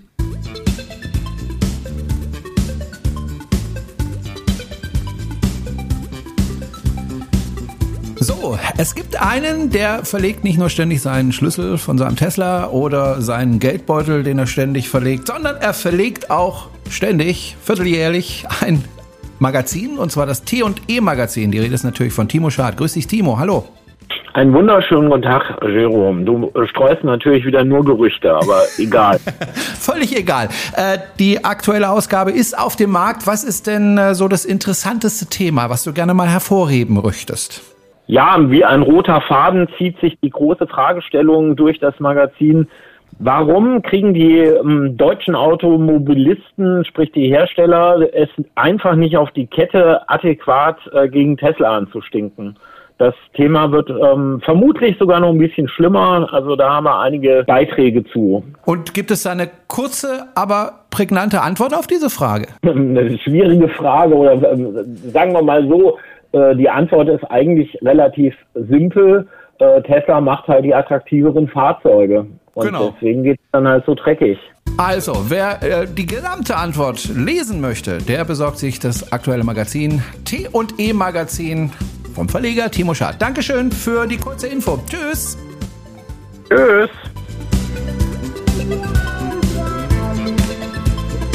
So, soweit Timo Schad. Und ähm, ja, wir haben heute Mittag schon kräftig gearbeitet, zumindest der Gerhard und ich, während die Jessica ja unterwegs war auf dem E4 Festival auf dem Hockenheimring. Und äh, ganz ehrlich, Jessica, du hast heute Mittag was verpasst äh, bei dem Interview, weil es war sehr, sehr lustig mit dem äh, Kollegen Bernd, Bernd sage ich schon. Das Brot. Nach dem Kürbis kommt das Ben Brot. Streubel äh, zu sprechen. Ähm, ben Streubel, äh, sollte man vielleicht noch kurz äh, sagen. Also wir hatten, nee, ich glaube, ich habe alles schon im Interview gesagt. Das ähm, muss ich jetzt nicht nochmal wiederholen. Ich würde sagen, wir hören einfach mal in das Interview rein und ähm, das geht ein paar Minütchen und danach ähm, melden wir uns mit der Jessica zusammen wieder zurück.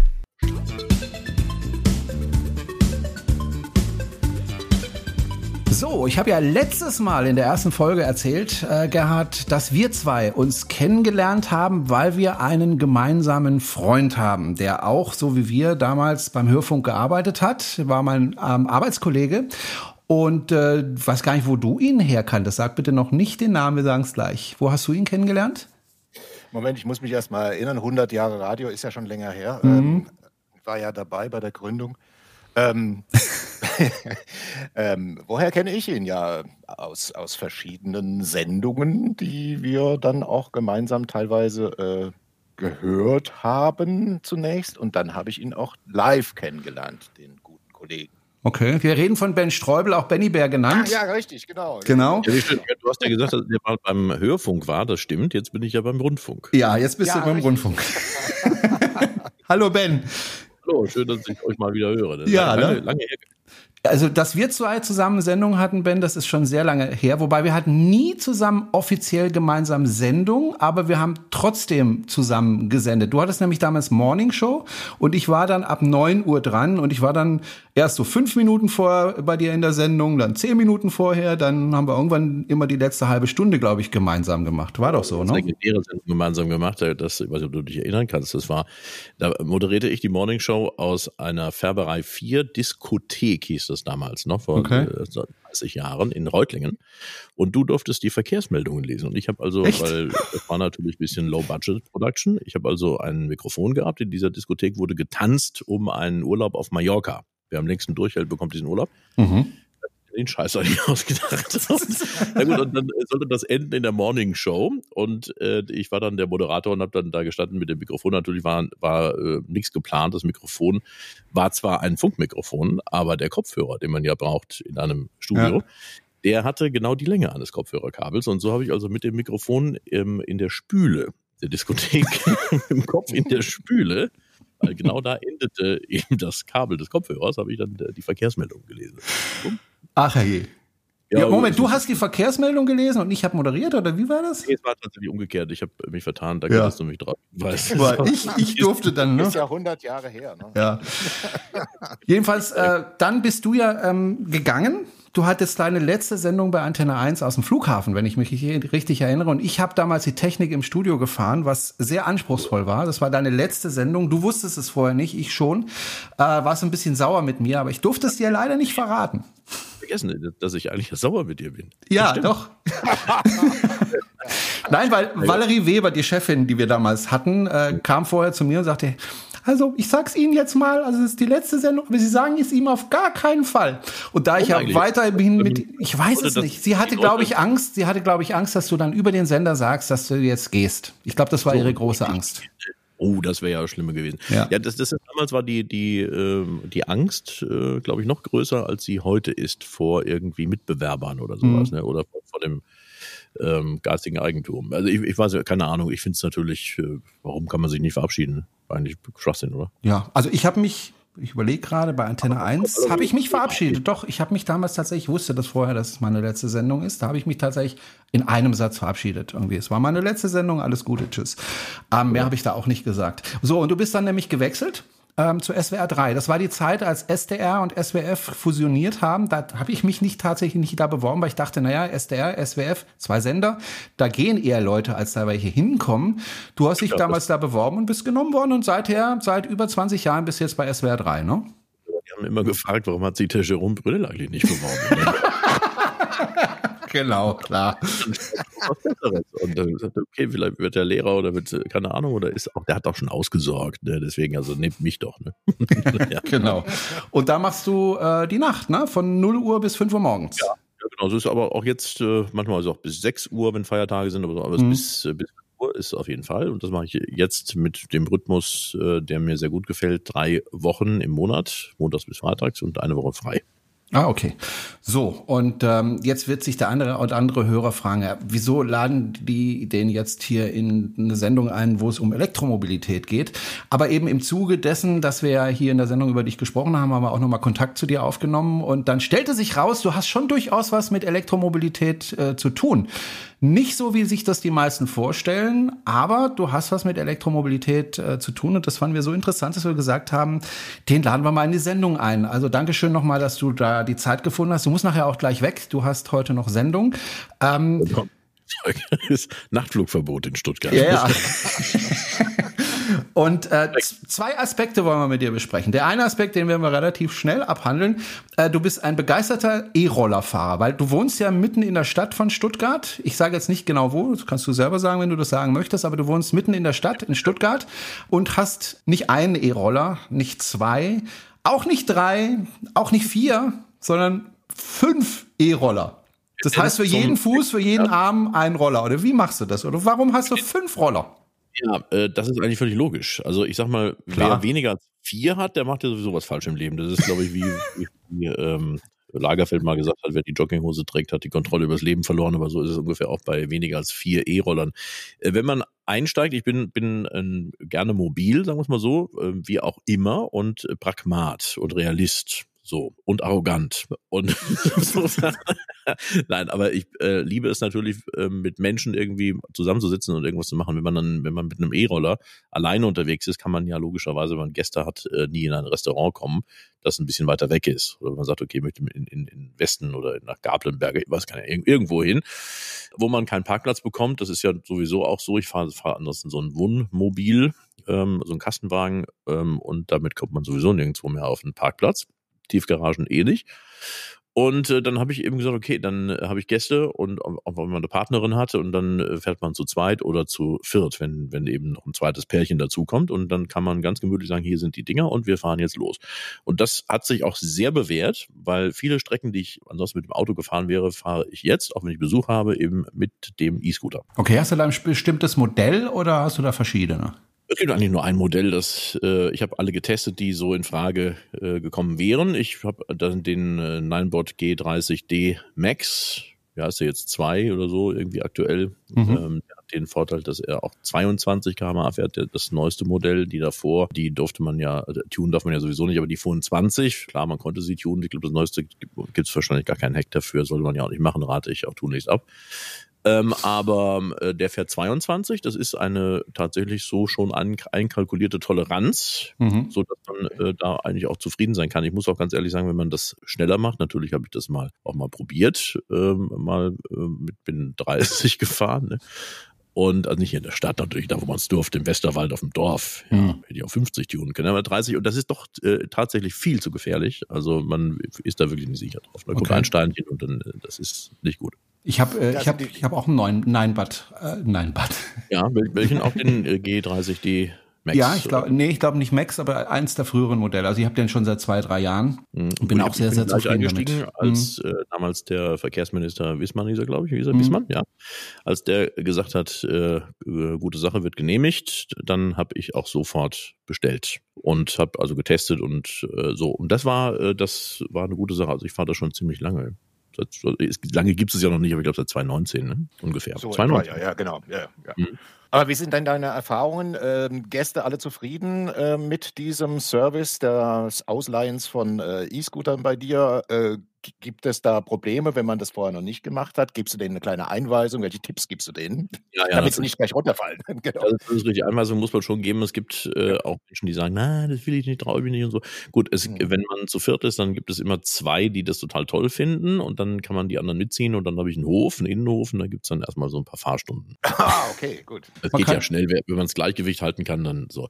Und ich habe auch mit, mit Menschen, die, die das Gleichgewicht nicht halten können, habe ich jetzt im Moment noch nicht so viel zu tun, kann, aber auch noch passieren. Mhm. Man kann naja, echt man böse auf die Fresse fallen mit so einem Teil.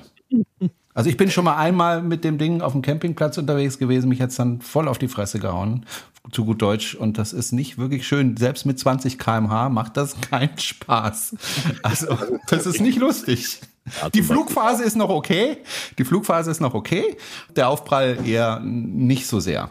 So, Ja, Fahrrad auch so. Es ist äh, natürlich, äh, bin ich auch, wenn man sich da überschätzt, also bei Bordsteinen muss man sehr aufpassen natürlich, weil Ja. die von der Höhe dann nicht funktionieren, dann bleibt man hängen mit der Unterplatte. Äh, ich bin aber auch schon mal am Hauptbahnhof in Stuttgart hier gegen den Bauzaun vor- morgens, als ich aus aus dem Flug übermüdet raus bin. Und da ist ja jeden Tag ist die Baustelle anders. Und wer dann denkt, äh, wer fährt mal düdel, düdel, dü, dann haben die da, wo vorher eine Straße war oder ein Radweg, ist dann plötzlich ein Bauzaun gewesen. Ne? Und da bin ich dann also voll mit 20 Buff gegen den Bauzaun. Lag dann da. Ist interessant, also die Leute gehen auch einfach so vorbei, weil die denken, da hat sie nicht alle. Einer weniger. Man wird sowieso als, als E-Scooter-Fahrer ähm, nicht von jedem ist man mit, mit einem Welcome-Gefühl begrüßt worden ähm, in der Vergangenheit und jetzt das ist sehr schon schwierig, weil die ähm, es gibt Menschen, die da was dagegen haben aus irgendwelchen Gründen. Hm. Ich weiß nicht so genau warum. Könnt ihr mir vielleicht sagen, weil manche sagen, die liegen überall rum oder stehen überall rum, Autos stehen auch überall rum, Fahrräder liegen auch und stehen überall rum. Ich habe keine Ahnung, was äh, Leute da äh, dagegen haben. Aber es gibt naja, es gibt, es gibt zum Beispiel Situationen, wenn, äh, wenn, wenn mir in der Fußgängerzone beispielsweise so ein wild gewordener E-Scooter-Fahrer entgegenkommt, der ohne Rücksicht auf Verluste da durchbrettert durch die Fußgängerzone, dann bin ich da auch nicht so amüsiert drüber, weißt du, wenn ich da zur Seite springen muss. das ist ja auch eine Ordnungswidrigkeit, wie wir Richtig. Aber Genau. natürlich gibt es nicht weniger Fahrradfahrer, die das machen. Ne? Also das, Äh, Ja, absolut. In Stuttgart Kampfradler am besten noch mit einem schönen großen Lastenfahrrad. Da hast du dann gar keine Chance, da wirst du totgefahren von denen. das ein Fahrradfahrer übrigens auch. Fällt mir gerade ein. Ne? Nur Weil ich einen Hund habe. Ne? Dann, dann ist der Hund, ähm, der sitzt dann vorne drin, das ist eine Old English Bulldog. Schon Ja. 13 Jahre alt, läuft nicht mehr gut und äh, Arthritis und die wird von mir schön gemütlich gefahren. Minze heißt Minze, der Hund, genau. ich. Gefahren, Richtig. Lastenfahrrad. Ähm, sieht aber nicht so sexy aus, wenn man, also ich auf dem Lastenfahrrad, muss ich ganz ehrlich sagen, ich habe das, das, also ich habe dann gesehen, möchte nicht darüber reden. Du hast ja schon angesprochen, dass da manche dagegen sind. Äh, Hast du das am eigenen Leib schon erfahren, dass sich Leute beschimpft haben oder dir das Ding geklaut haben oder in den Neckar geschmissen hätten? Also ich gebe denen dann immer Platzverweis oder, oder Hausverbot oder äh, wie, auch immer. Also ich kann mir mit, mit, mit jedem ähm, unfreundlichen Menschen auf dem Planeten beschäftigen. Also ich nehme nehm Mhm. das auch nicht ernst. Ich bin auch schwer äh, zu provozieren, weil ich habe äh, kenne auch Anwälte und würde und, und, und sagt, das ist auch Quatsch. Ja, also aber natürlich werde ich das, ähm, habe ich diese Konflikte gehabt, ja, dass man irgendwo fährt und dann kommt jemand und schreit rum oder, fährt, oder läuft einem extra in den Weg. Ja, gibt's auch. Man fährt zum Bahnhof und dann ist dann irgendwann, man, es ist ja auch sehr schlecht alles in Stuttgart äh, ausgeschildert beziehungsweise markiert. Das, äh, da, da endet dann plötzlich eben ein Fahrradweg irgendwie in irgendwas, keine Ahnung. Ja, was das dann ist danach. das weiß der Fußgänger auch nicht. Also dann beanspruchen plötzlich eben ähm, vier verschiedene Charaktere mit, mit unterschiedlichen Absichten, äh, beanspruchen dann dieses Stück Land. Und äh, dann kommt es zu Konflikten. Also man muss in Deutschland, das habe ich gelernt, muss man doch ordentlich das markieren und ausweisen, was was ist. Also da würde ich mal sagen, du als Politiker, Jerome, kannst dich dafür mal einsetzen. Okay, Genau. ich schreib's mir auf. Ja, markiert. Gut.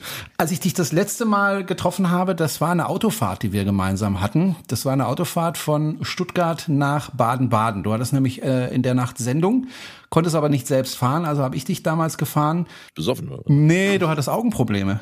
Ah, ja, genau. Na? Das war 2000 und, und, und äh, Sieben sechs. oder sechs, ja, sowas. Genau. Das stimmt. Und Zeit. hab dich erstmal beneidet. Ich, ich habe dich damals beneidet um das Studio. Also das SWR 3 Studio ist wirklich wunderschön.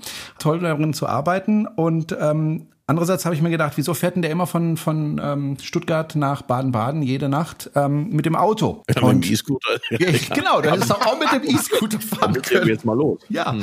ne? und äh, inzwischen hast du das aber geändert. Also ich war, ich habe, also im Vorgespräch habe ich dich gefragt, ob du jetzt elektrisch fährst mit dem Auto, und dann hast du mir gesagt, ähm, nein, aber zur Arbeit fahre ich trotzdem elektrisch, nämlich ganz anders. Ja, ich fahre mit dem unvernünftigsten Elektrofahrzeug, das es gibt in Deutschland. Das ist die Bahn. Also da so viel Strom verbraucht. Das, das könnte mal, mal behandelt werden, also wie viel Strom so ein ICE überhaupt zieht. Ja, weißt du das? Ich habe keine Ahnung, aber ich glaube, der Stromverbrauch pro Passagier ist relativ gering. Nein, nee, pro Passagier. Ja. ja alles aufteilen. Ja. Du kannst auch mein Körpergewicht in den Fingernagel äh, teilen. Nee, also äh, es ist, also ich sag mal so, es ist auf jeden Fall eine schöne Sache. Es ist ähm, von mir äh, aufgeteilt in E-Scooter und Bahn, aber auch in Auto. Also in äh, Baden-Baden steht dann ein kleines Fahrzeug am Bahnhof, weil der Bahnhof ja nicht in Baden-Baden ist, in Baden-Baden sondern außerhalb. Und da fährt man dann nachts äh, zum Sender, weil öffentlichen Nahverkehr gibt es also dann ab einem gewissen Punkt ja nicht in Deutschland, ja. Und insofern aber, das ist äh, ganz cool. Ich kann vom Schlafzimmer aus, wo der E-Scooter geladen wird, äh, bis zum Bahnhof, bis zum Gleis, fahre ich ungefähr fünfeinhalb Minuten oder so. Und äh, dann kann ich direkt ähm, in den ICE, der dann aber eben über Umwege in Baden-Baden irgendwann mal ankommt, weil er immer zu spät kommt, kaputt ist oder man muss Ersatzzüge nehmen oder wie auch immer. Also irgendwann kommt man auf jeden Fall an. Das mache ich ähm, jetzt schon seit drei Jahren so. Äh, und eine Alternative habe ich noch keine gefunden. Also Alternative dazu wäre dann tatsächlich Umzug. Mit dem Autofahren macht keinen Sinn. Das sind auch jede Menge Staus, ist jede Menge Baustellen. Und auch äh, ist zu anstrengend für mich, auch immer gewesen. Ehrlich gesagt, nach einer Fünf-Stunden-Sendung dann übermüdet ins Auto und dann nochmal anderthalb Stunden fahren ist hm. äh, also zu nichts Gutem. Also da habe ich auch schon einige Autos verloren durch die Aktion. Hm. Wobei ich muss ein, einhaken, du hast gesagt, naja, ab einer bestimmten Uhrzeit gibt es eben keine öffentlich, äh, öffentlichen Verkehrsmittel mehr. Ich war ja in Peking und äh, war da auch in der Stadt unterwegs. Um 0 Uhr fährt da keine U-Bahn mehr. Um hm, 0 ja. Uhr fährt er keine U-Bahn mehr. Und dann geh mal zu einem chinesischen Taxi und versuch dem zu erklären, wo du hin musst.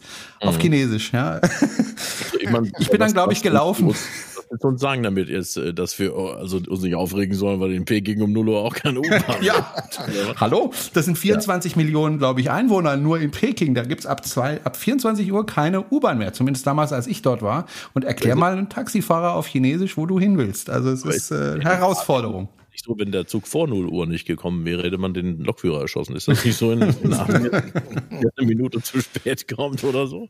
Ich weiß es nicht, aber du fährst mit der Bahn, das heißt, du hast wahrscheinlich dieses, dieses äh, 100 äh, Dingens-Ticket, oder?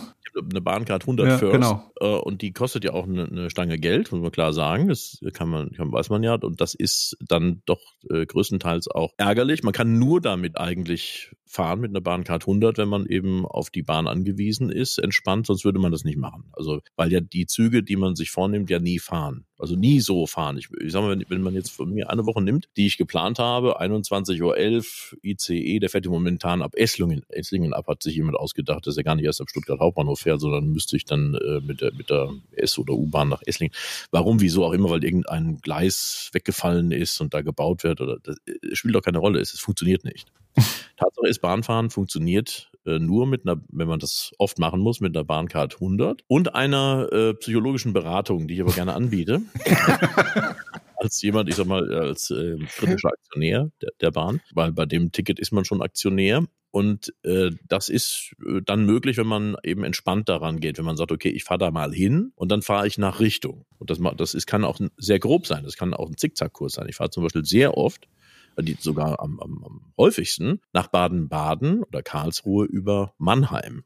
Ja, das äh, mhm. macht jetzt äh, nicht wirklich Sinn, aber man, da gibt's halt, es gibt keine Direktverbindung nach Baden-Baden mit dem Zug, was auch schon schräg ist. Ne? Zwei bekannte Städte, Stuttgart, Baden-Baden, gibt's aber keine äh, Verbindung. Vielleicht eine um 6 Uhr, äh, keine Ahnung. Das ist eher Zufall, wenn da ein Zug durchgängig fährt. Ansonsten muss man in Karlsruhe umsteigen.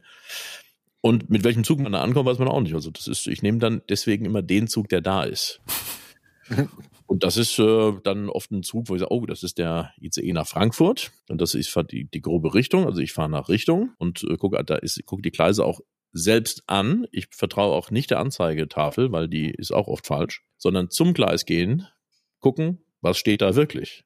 Ja, das ist Das andere ist ja Fiktion, was irgendwo geschrieben steht, die Navigatoren oder sowas. Ne? Die haben, wie hat Udo gesungen, die Navigatoren haben jede Richtung verloren oder so. Ne? Und dann äh, stehe ich am Gleis und sehe, okay, das ist der Zug und die Türen sind offen, dann gehe ich rein. Okay. Dann los. Ja, und dann gucke ich im Zug ähm, erst weiter, äh, wie ich dann äh, umsteige. So, das ist mein Alltag. Okay, du hast aber erste Klasse, richtig? Also First. Zweite Klasse kann man nicht mehr fahren, wenn man irgendwo beruflich unterwegs sein muss. Nein, das geht nicht. Hm. Kann man aber kaufen. Soll ich das erklären? Soll ich das erklären, warum man keine zweite Klasse ist? ist, ist das hat nichts mit Arroganz zu tun. Ähm, wird oft so gesagt, wenn man jemand, der nicht Bahn fährt, der sagt, Mhm. der sagt, kann auch zweite Klasse fahren. Das halte ich für, für nicht möglich, weil ähm, es ein 49-Euro-Ticket gibt und du landest eben, wenn dein ICE nicht fährt und momentan fahren sie weniger ab Stuttgart zum Beispiel, dann landest du im Regionalzug. Im Regionalzug äh, zweiter Klasse äh, kommst du gar nicht rein. Also ich, ich würde noch nicht mal nach Karlsruhe kommen. Wenn, wenn du den, den Abendzug nimmst, 20.32 Uhr, wenn die Leute vom Einkaufen oder vom Job kommen, wenn du den IAE 1 nimmst in, in, in Richtung Karlsruhe, dann stehst du da, das ist wie Rock'n'Roll, wie, also wie, als würde Freddie Mercury auferstehen und der würde da singen im Zug. Ne?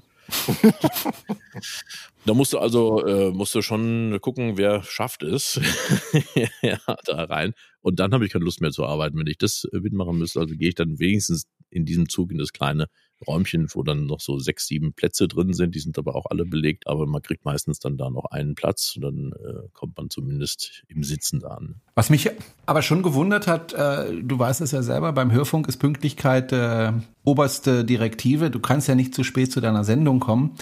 Ähm, jetzt hört man ja immer von der Bahn, es gibt Verspätungen. Gab es denn auch schon Situationen, wo du um 0 Uhr Sendung hattest, aber noch nicht da warst? Ja, äh, ja, das gab es auch schon. Ähm, nicht viel, aber nicht, nicht oft, aber das äh, hat es auch schon gegeben. Und dann äh, habe ich auch schon mal aus dem Auto, habe ich auch schon mal was moderiert, eine Anmoderation gemacht. Ähm, kommt selten vor, sowas. Ich habe ja auch eine gewisse Zeit davor, also so, so anderthalb Stunden plane ich ja auch ein, äh, vorher da zu sein. Oder dann steige ich auch schon mal aus in Karlsruhe Durlach und fahre mit dem Taxi. Ich bin auch schon mit dem Taxi dann irgendwo dann angekommen.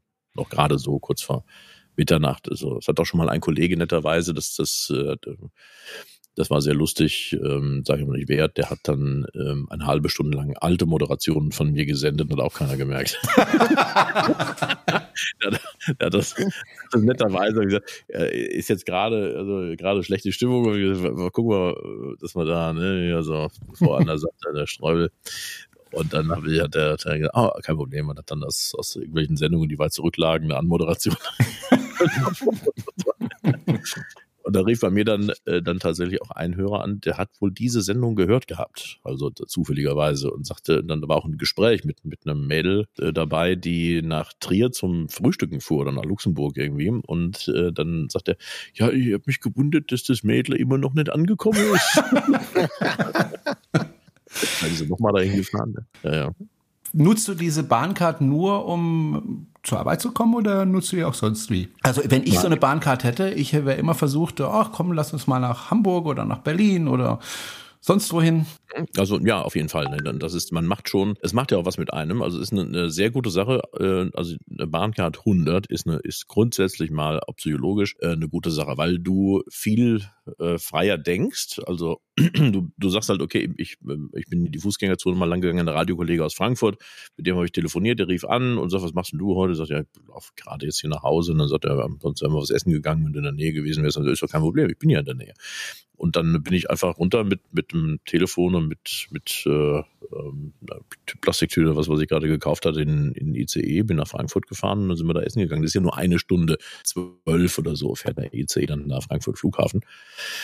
Und äh, dann, dann da essen und bin ich mit dem letzten Zug wieder zurück. Und das, also man hat ein befreiteres äh, Umgehen damit, mit, äh, mit, mit Entfernungen. Und das finde ich sehr schön. Also, oder auch, dass man mal für, für einen Abend äh, nach Berlin fährt. Ja, habe ich auch schon gemacht, logischerweise. Dann schon mit einer Übernachtung, aber wieder zurück. Würde man aber nicht machen, weil ja die, ähm, die Bahnkarten ansonsten, wenn man eine kauft, eine Zugfahrkarte, ja äh, teurer sind als jeder, jedes, jeder Flug. Ja, also man würde jetzt nach, nach Mhm. Berlin hin und zurück, ähm, wenn man das noch erster Klasse machen würde, hätte man ja 800 Euro oder mehr. Oder? würde man ja nicht machen für einen Abend. Also mit diesen Flexpreisen, die sind ja lustig teilweise, weil die sind ja auch immer angezeigt. Dann sag ich mal, würde ich das jetzt bezahlen, äh, würde es ja, das ist ja ein Spaßpreis, Spaßpreis. Wer kann denn sich das leisten? Ein ganzes Monatsgehalt für eine Fahrt nach Kiel oder so. Hm. Wenn du da mit Begleitung fahren würdest, ne? Ähm, wir haben Also ja jetzt- Vorgespräch gesprochen, du bist auch mal zu deinen Eltern gefahren, die wiederum aber auf dem Land leben. Und Bahn und auf dem Land ist auch irgendwie ziemlich schwierig, oder? Na gut, also es ist, ich habe ja nicht den Anspruch, dass es überall, äh, dass überall Schienen gelegt werden müssen. Ja, das ist ja nicht möglich. Ähm, aber ich sag mal, so das, was erzählt wird vom Nahverkehr und von der Erreichbarkeit und ver vergessen Sie mal Ihr eigenes Auto, das ist ja völliger Quatsch. Ist einfach gelogener Quatsch. In den Westerwald zum Beispiel ist ein Ort bei, ähm, bei Limburg an der Lahn. Wer das kennt, äh, zwischen Limburg und Gießen irgendwo da, ne, so, wo, wo Knusperhäuschen stehen und Gnome leben. das ist Familienhaus, aber da leben ja auch einige Leute. Und, ähm, und dort äh, habe ich mal geguckt, ich wollte von, von Baden-Baden um 18 Uhr, eigentlich eine normale Zeit, sagt man, ich habe jetzt bin, bin, ich habe fertig mit Arbeit, ne? 18 Uhr äh, fahre ich mal in den Westerwald. Das wäre eine äh, Fahrt gewesen von 18 Stunden. 12 bis 18 Stunden, je nachdem, wie lange man man hat. Natürlich, also das bis zu der Bushaltestelle in meinem Dorf. Ne? Man kann natürlich sagen, man lässt sich irgendwo abholen, aber nee, man, man muss es realistisch sehen, wenn man kein Auto hat und niemanden kennt, benötigt man für diese kleine Strecke, die man in zwei Stunden 50 mit dem Auto fahren würde im Verhältnis, also dann doch 18 Stunden mit öffentlichen Verkehrsmitteln, weil man fünf Stunden Aufenthalt hat in Mengerskirchen Süd.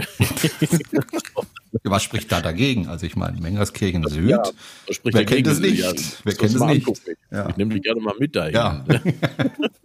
mal wie lange du es aushältst. Ja. Also, so, und dann äh, kommt, dann muss man nach Mengerskirchen Nord laufen. Das ist also zwei Straßen weiter. Und dann äh, kommt dann eben fünf Stunden später der Bus, der in die Fahrtrichtung Weilburg fährt, der dich dann also nach Proppbach in den Westerwald dann in das Dorf bringt.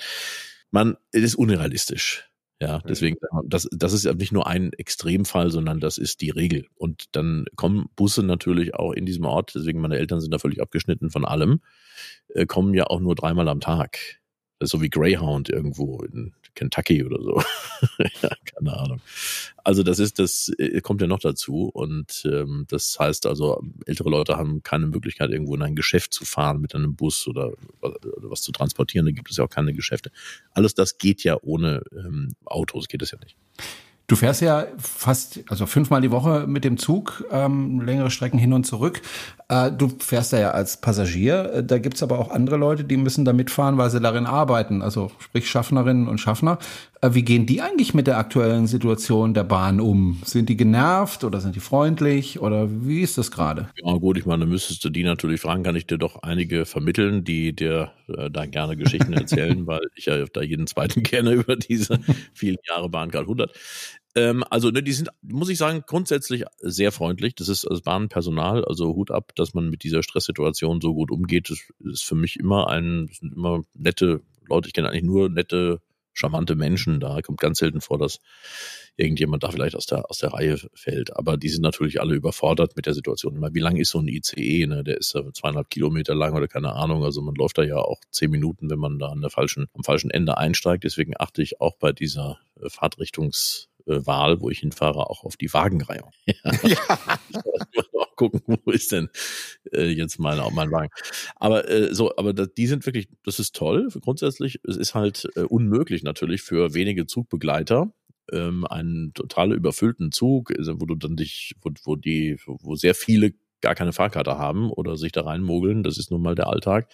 Wenn da steht Polizeieinsatz, äh, Zug wieder verspätet, dann hat halt wieder jemand keine Fahrkarte. Ich erlebe das ja selbst auch ständig. Ja. Man sitzt da und dann wieder keine Fahrkarte. Und dann wollen sie nicht aufstehen, wollen den Zug nicht verlassen und dann Diskussion und kein Ausweis. Und das ist der Alltag ja, für, für einen Zugbegleiter. Und das ist kein Spaß, das ist für, für, für mich als Fahrgast stressig, weil ich weiß, wenn der jetzt nicht da rausgeht, dann hat der Zug wieder Verspätung, dann bekommen wir wieder den Anschlusszug nicht. Und dann muss die Bundespolizei kommen und das dauert wieder, weil dann bist du in, in Wilferdingen, Hüfingen, keine Ahnung, die nächste Polizei kommt. Also es ist, es ist für alle eine, eine große Belastung. Aber trotzdem, Bahnpersonal, wenn du das fragtest, äh, da äh, bin ich äh, mit fein. Ne? Okay, also grundsätzlich kann man sagen, Bahnfahren ist wirklich ein wichtiger Teil natürlich der Mobilität und noch dazu dann elektrischen Mobilität. Aber es ist noch sehr viel zu tun. Gibt inzwischen die Bahn ja auch in ihren Werbespots tatsächlich zu.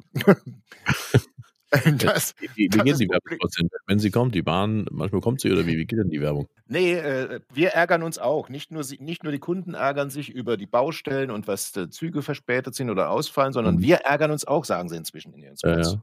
Ja, wir ärgern uns auch. Ja, es, genau. es, ist, es ist ja so, also der, der Grundgedanke, also sag mal, ich habe es ja so weit optimiert, mein, mein mhm. System der Mobilität, weil da bin ich ja aufgeschlossen, was ist für mich als Mensch, der in der Stadt wohnt, das ist ja immer wieder anders. Ne? Mobilität auf dem Land, das habe ich eben kurz skizziert, äh, von meinen Eltern ist vollkommen was anderes als Mobilität für jemanden, der in der Innenstadt wohnt, wie ich. Das heißt, für mich ist E-Scooter oder E-Bike wäre jetzt zum Beispiel nicht so komfortabel. Also für mich jetzt, ne? Das ist ja individuell. Ja, da müssen wir ja treten beim E-Bike. Ja, ähm, nicht unbedingt. Also bei dem Lastenbike ist ja auch, äh, man macht da so ein bisschen so uh, und uh, okay. Das fährt ja dann auch. Ne? Das ist ja schon lustig. Manchmal ist man es ja auch zu langweilig, nur zu stehen. Ich habe übrigens auch einen, einen Sitz für meinen E-Scooter. Da gibt's für den Ninebot, nur Jerome, wenn du auch einen hast, Ninebot okay. G30 D-Max, gibt's auch einen Sitz, den man offiziell von Ninebot kannst du dran schrauben, dann kannst du drauf sitzen. Okay. Sieht sehr Ein Stehsitz. Nee, nee, man kann richtig sitzen und hockt ah, dann so. Dann, ähm, dann habe ich auch schon mal jemand, der guckte dann, da gucken die Leute natürlich, weil ich hatte mal so einen langen Mantel an im Winter. Und dann sah das aus, ich stell's mir gerade vor. Diese Fahrkier in der, in der, äh, in der Fußgänger. Und die Mütter sagen zu ihren Tochtern, guck mal, der da, vor denen habe ich dich immer gewarnt. Vorsicht. Genau, und dann habe ich so, so, im Hocken dann dachte, das ist ja Wahnsinn, wie der fährt und ganz souverän hat er in, in angewinkelten Beinen, also in der Hocke, schwebt er. ja, würde man dem Mann gar nicht zutrauen. Ne? Ja, aber das, das ist sehr lustig, aber sieht tatsächlich ein bisschen doof aus. Also ich habe dann auch mal Leute, die dann lachten, habe ich dann, das ist eine E-Harley, das ist die neue E-Harley, äh, aber das, äh, äh, ja. Letztendlich äh, was, was in der Stadt natürlich toll ist, für mich, ich sag mal, ich nehme den E-Scooter für alle Strecken in der Innenstadt, Restaurants, ähm, Einkaufen, diese Sachen in den äh, zum Bahnhof fahren. So, wenn, wenn ich einen, einen Freund vom Radio, der wohnt in Kronberg im Taunus, überhaupt kein Problem äh, mit dem E-Scooter äh, zum Bahnhof, den kann man ja mitnehmen im ICE. Das ist ja das, äh, da danke ich Herrn Wiesmann, dass er das möglich gemacht hat. Gibt es auch Leute, die sagen, äh, warum habe ich sie da, ne? Warum haben sie einen Koffer? Warum haben sie das? Warum leben sie? Ja, das ist ja alles, alles äh, Quatsch. Also den kann man schön zusammenklappen und kann ihn dann und darf ihn auch offiziell zwischen zwei Sitze so, äh, wo, wo die Fahrtrichtungen wechseln bei den Sitzen, da darf man ihn so reinschieben.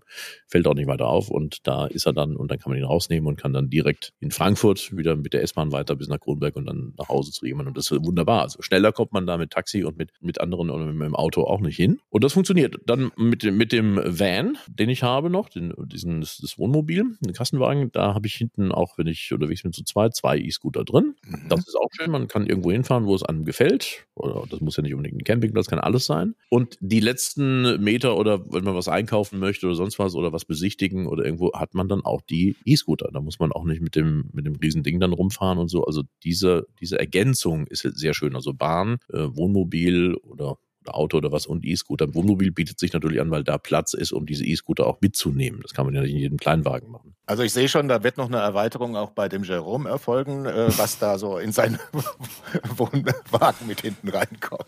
Ja, kannst du in deinem Tesla, kannst du denn da einen E-Scooter reinlegen? Ja klar, da kann ich auch fünf E-Scooter reinlegen oder zehn. Das ist überhaupt kein Problem. Höchstens vielleicht vom Gewicht, aber vom Platz ist es kein Problem. Habe ich auch schon gemacht. Also E-Scooter habe ich auch schon mit dem Tesla. Ja ja, rumtransportieren. Ja, weil du kommst ja oft an Super, also wenn du reist, kommst du an irgendwelche Supercharger und in der Nähe von den Superchargern ist manchmal gar nichts, also meistens irgendwo was zu essen oder so, aber manchmal eben nicht und dann nimmst du halt den E-Scooter und fährst ein Stück weg und dann hast du was zu futtern, wenn du willst. Könnte ich natürlich an den E-Scooter an den Supercharger anschließen. dann macht's einmal Fump und, Fump und dann war's ja. das mit dem E-Scooter und der brennt ich auch wohl genannt bleiben. Ja, also 250 Kilowatt, äh, das ist dann doch äh, ja, ja schwierig. Äh, du hast auch gesagt, du campst auch gerne, du hast auch einen eigenen Campingwagen, so einen Kastenwagen. Da gibt's ja den, den VW ID Basis, die jetzt inzwischen zu kaufen. Den kann man ja auch inzwischen, glaube ich, auch als Camper kaufen. Wäre das noch eine Alternative für ja. dich oder bleibst du lieber beim Diesel? Das ist ja alles Quatsch. Also das ist ja, das sind ja äh, Fahrzeuge, die, die, ähm, die spielen ja für jemanden, der äh, eine gewisse Mobilität möchte, Individualität leben möchte. Das ist ja mit dem Wohnmobilfahren ja gar nicht möglich. Das ist, äh, das, außerdem kann man im ID-Bus ja gar nicht stehen. Das stimmt. Ja, das ist ja schon mal Quatsch. Ein Auto, ein Auto, in dem man nicht stehen kann, und ein Auto, das kein, keine Dusche hat und, und keine Toilette und, und keinen Kühlschrank, äh, ist ja kein Auto. Das, okay. ist, das ist ja Quatsch. Nee, also ich, ich äh, würde in der heutigen Zeit ist das natürlich toll, in einem, ähm, also irgendwie, wenn Staus sind oder wenn es nicht weitergeht, zu sagen, also ich bleib hier mal stehen und leg mich hin oder bin müde oder so. Das ist ja schon toll. Also außerdem ist die Reichweite natürlich von diesen Fahrzeugen niemals so, momentan noch nicht, also kann ja sein, dass es irgendwann mal anders sein wird. Ich hoffe das mal, dass man mit, mit Strom oder mit Batterien zum Beispiel nach Kroatien fahren könnte. So ist ja, ist ja nicht möglich. Oder acht Stunden durchfahren geht ja auch nicht. Sondern da, da hast du, wie ist denn die Reichweite von diesem? Naja, 400 Kilometer kannst du schon heute mit modernen Fahrzeugen fahren. 400 Kilometer heißt einmal mit dem, anhalten. Ich meine mit dem ID-Bus. Mit dem ID-Bus, also mindestens 350 Kilometer kommst du damit, denke ich. so? Ja, also müsstest, wenn Also- du nach Kroatien willst, müsstest du da, denke ich mal, schätzungsweise zweimal nachladen und äh, diese Pausen würdest du aber sowieso machen, weil du ja auch mal zwischendurch ausruhen und was essen möchtest, auf die Toilette möchtest und äh, ja, einfach mal die Beine ausstrecken möchtest. Die Pausen machst du ja, also wenn du nach Kroatien fährst, sei ehrlich, da fährst du auch nicht durch. Ähm, äh, sag mal, Gerhard, wird der Jerome gesponsert von. Also, ich habe mal also- mitgezählt, der hat jetzt ID-Bus. Ich glaube, sechsmal erwähnt. was für, ein- was für ein doofer da klingelt's in Kessle. ID-Bus. was für Kessler. Brünnele. Also, also, äh, es ist, es ist äh, natürlich ganz anders, als du es äh, hier geschildert hast. Also ich bin jetzt erst in Kroatien gewesen ähm, und bin ab einmal ge- gestoppt in der Nacht. Also acht Stunden einmal, dann nochmal acht Stunden am nächsten Tag. Ne? Ich habe nicht einmal ähm, einen Stop gemacht zwischendrin. Nee, habe ich tatsächlich nicht. Also, Also müsstest du dann nur einen Stop mehr machen. Und das von einer, sagen wir mal, von einer, Stunde, 40 Minuten, eine Stunde. Und Ich lasse mich ja gerne von allem überzeugen. Ich bin auch kein, kein Gegner von irgendwas, aber du hast ja schon gesagt, man kann nicht drin stehen. Ich meine, wo wollen wir, wo wir anfangen? Und dann, äh, also dann, dann ist das nächste Jahr, also dieser Kastenwagen ist, ist äh, quasi schon mit diesen 3,5 Tonnen äh, zulässigem Gesamtgewicht schon an der Grenze, immer an der Grenze. Mhm. Wenn du heute solche Wohnmobile kaufst, wegen dieser äh, Führerscheinklasse müssen die ja irgendwie alle irgendwie an die 3,5 und dann ist dann Ende. Und äh, das ist sehr schnell, du kaufst den, dann hat er schon äh, 3,2, ja. So, dann. Und da ist noch nichts im Kühlschrank. Da ist noch Da nichts im nichts im Kühlschrank. Kühlschrank. Da musst du, kannst keine Scooter rein und noch keine Solaranlage am Dach. Und deswegen, wenn du irgendwo gewogen wirst, dann muss ich immer die Partnerin rausschicken und sagen, du musst über die Grenze laufen. Das ist Österreich. Na gut, wenn sie das mitmacht.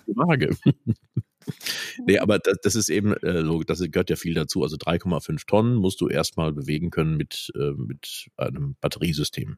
Ja. Über eine, eine Entfernung, die auch Sinn macht und das wären schon bei mir 500 Kilometer, also würde ich sagen, wenn das da drunter ist und das, das gibt es halt einfach nicht. Wohnmobile, die eben 500 Kilometer fahren und so schwer sind, das geht momentan nicht. Also es gab oder gibt, ich weiß es nicht, äh, einen äh, Campingwagen, in dem man stehen kann, der auch elektrisch fährt, ähm, der auch eine Toilette und Dusche hat. Ähm, ich weiß nicht mehr, was das für eine Reichweite hat. Ich meine so um die 300 Kilometer, wenn ich mich nicht täusche. Egal. Hat aber den Nachteil, war viel zu teuer. Also weit über 100.000 Euro für ein Ding, was du sonst, sagen wir mal, für 40, 50.000 bekämst. Ja, also dann ist es halt auch wieder blöd. Aber irgendein, nicht, nicht nur so, irgendeinen Haken wird es schon gehabt haben. Also das, sonst hätte ich davon schon mal. Ja, der Preis, der Preis. Aber ich Tatsächlich. glaube, es wird noch mehr Haken haben. Also ich, ich denke mal, das wird auch so ein Aufstelldach sein. Nee, nee, es war, nee, nee, es war ein richtiger Campingwagen. Richtiger, richtiger Campingwagen. Aber wie gesagt, zu teuer für das, was du da bekommen hast. Ja, also, Ja, ja. ne, Gerne, wenn, wenn, es, wenn es das gibt, äh, dann äh, und man, man kann es sich leisten, das gehört natürlich auch mit dazu, dann äh, bin ich sicherlich der Letzte, der sagt, man, man holt sich das. Ich bin ja kein, kein Fan von fossilen Brennstoffen. Also wer ist denn da Fan? Ich bin, bin Fan von Bewegung, von Mobilität, die, die ich halt äh, haben möchte für mein Leben. Und äh, wie das auch immer von der, wie weit die Technik ist, ne? Hm. Zum Zeitpunkt des, der Kaufmöglichkeit.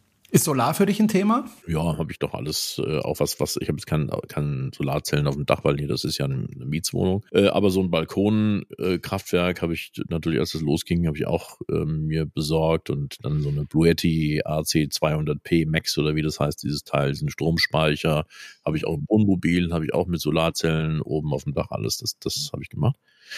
Ähm, aber auch das muss man realistisch beschreiben. Wetter wie jetzt, also heute ist äh, ein bewölkter Tag, je nachdem, wann man das hier hört. Und äh, da hat man dann null äh, Strom, der reinkommt. Oder vielleicht steht da 7 Watt, dann kommt vielleicht mal ein äh, kleiner äh, Sonnenstrahl, dann da steht dann 14 Watt. So, damit kann man also noch nicht mal einen, einen Router betreiben. Macht also keinen Sinn bei Sonne. Okay, alles wunderbar. Aber eben das halbe Jahr ist es eben auch nicht so. Und äh, insofern muss man auch da sagen, es ist ein Weg zu einem Ziel oder eine Unterstützung, aber es führt natürlich ist nicht die Lösung, die, die alleinige. Ne? Hm. Ich würde gerne noch mal ganz kurz zurückkommen auf, auf das Zugfahren. Ähm, so noch eine Idee, die ich da habe. Ähm, du fährst ja jeden Tag mit dem Zug, du triffst ja da Menschen. Also anders als im Auto, wo du alleine sitzt, triffst du ja jeden Tag Menschen im Zug. Sind das auch für dich Quellen für später für deine Radiosendung? Also unterhältst du dich mit den Leuten und äh, flechtest das dann in der Radiosendung ein oder guckst du, dass sich da bloß niemand anspricht und bist da versunken in deinem Laptop? Also, ähm, sagen wir so, ich bin froh, wenn mich keiner anspricht. Hängt immer davon ab, wer, wer so alles da so fährt. Aber manchmal kommt das schon vor, dass man ins Gespräch kommt, aber auf dem Weg zur Arbeit oder äh, von der Arbeit weg, muss man ganz ehrlich sagen, das sind ja, also morgens zum Beispiel, ja, wenn ich jetzt um 5 Uhr Schluss mache und steige dann in den ersten Zug, das sind Leute, die müssen jetzt dann schon so früh los.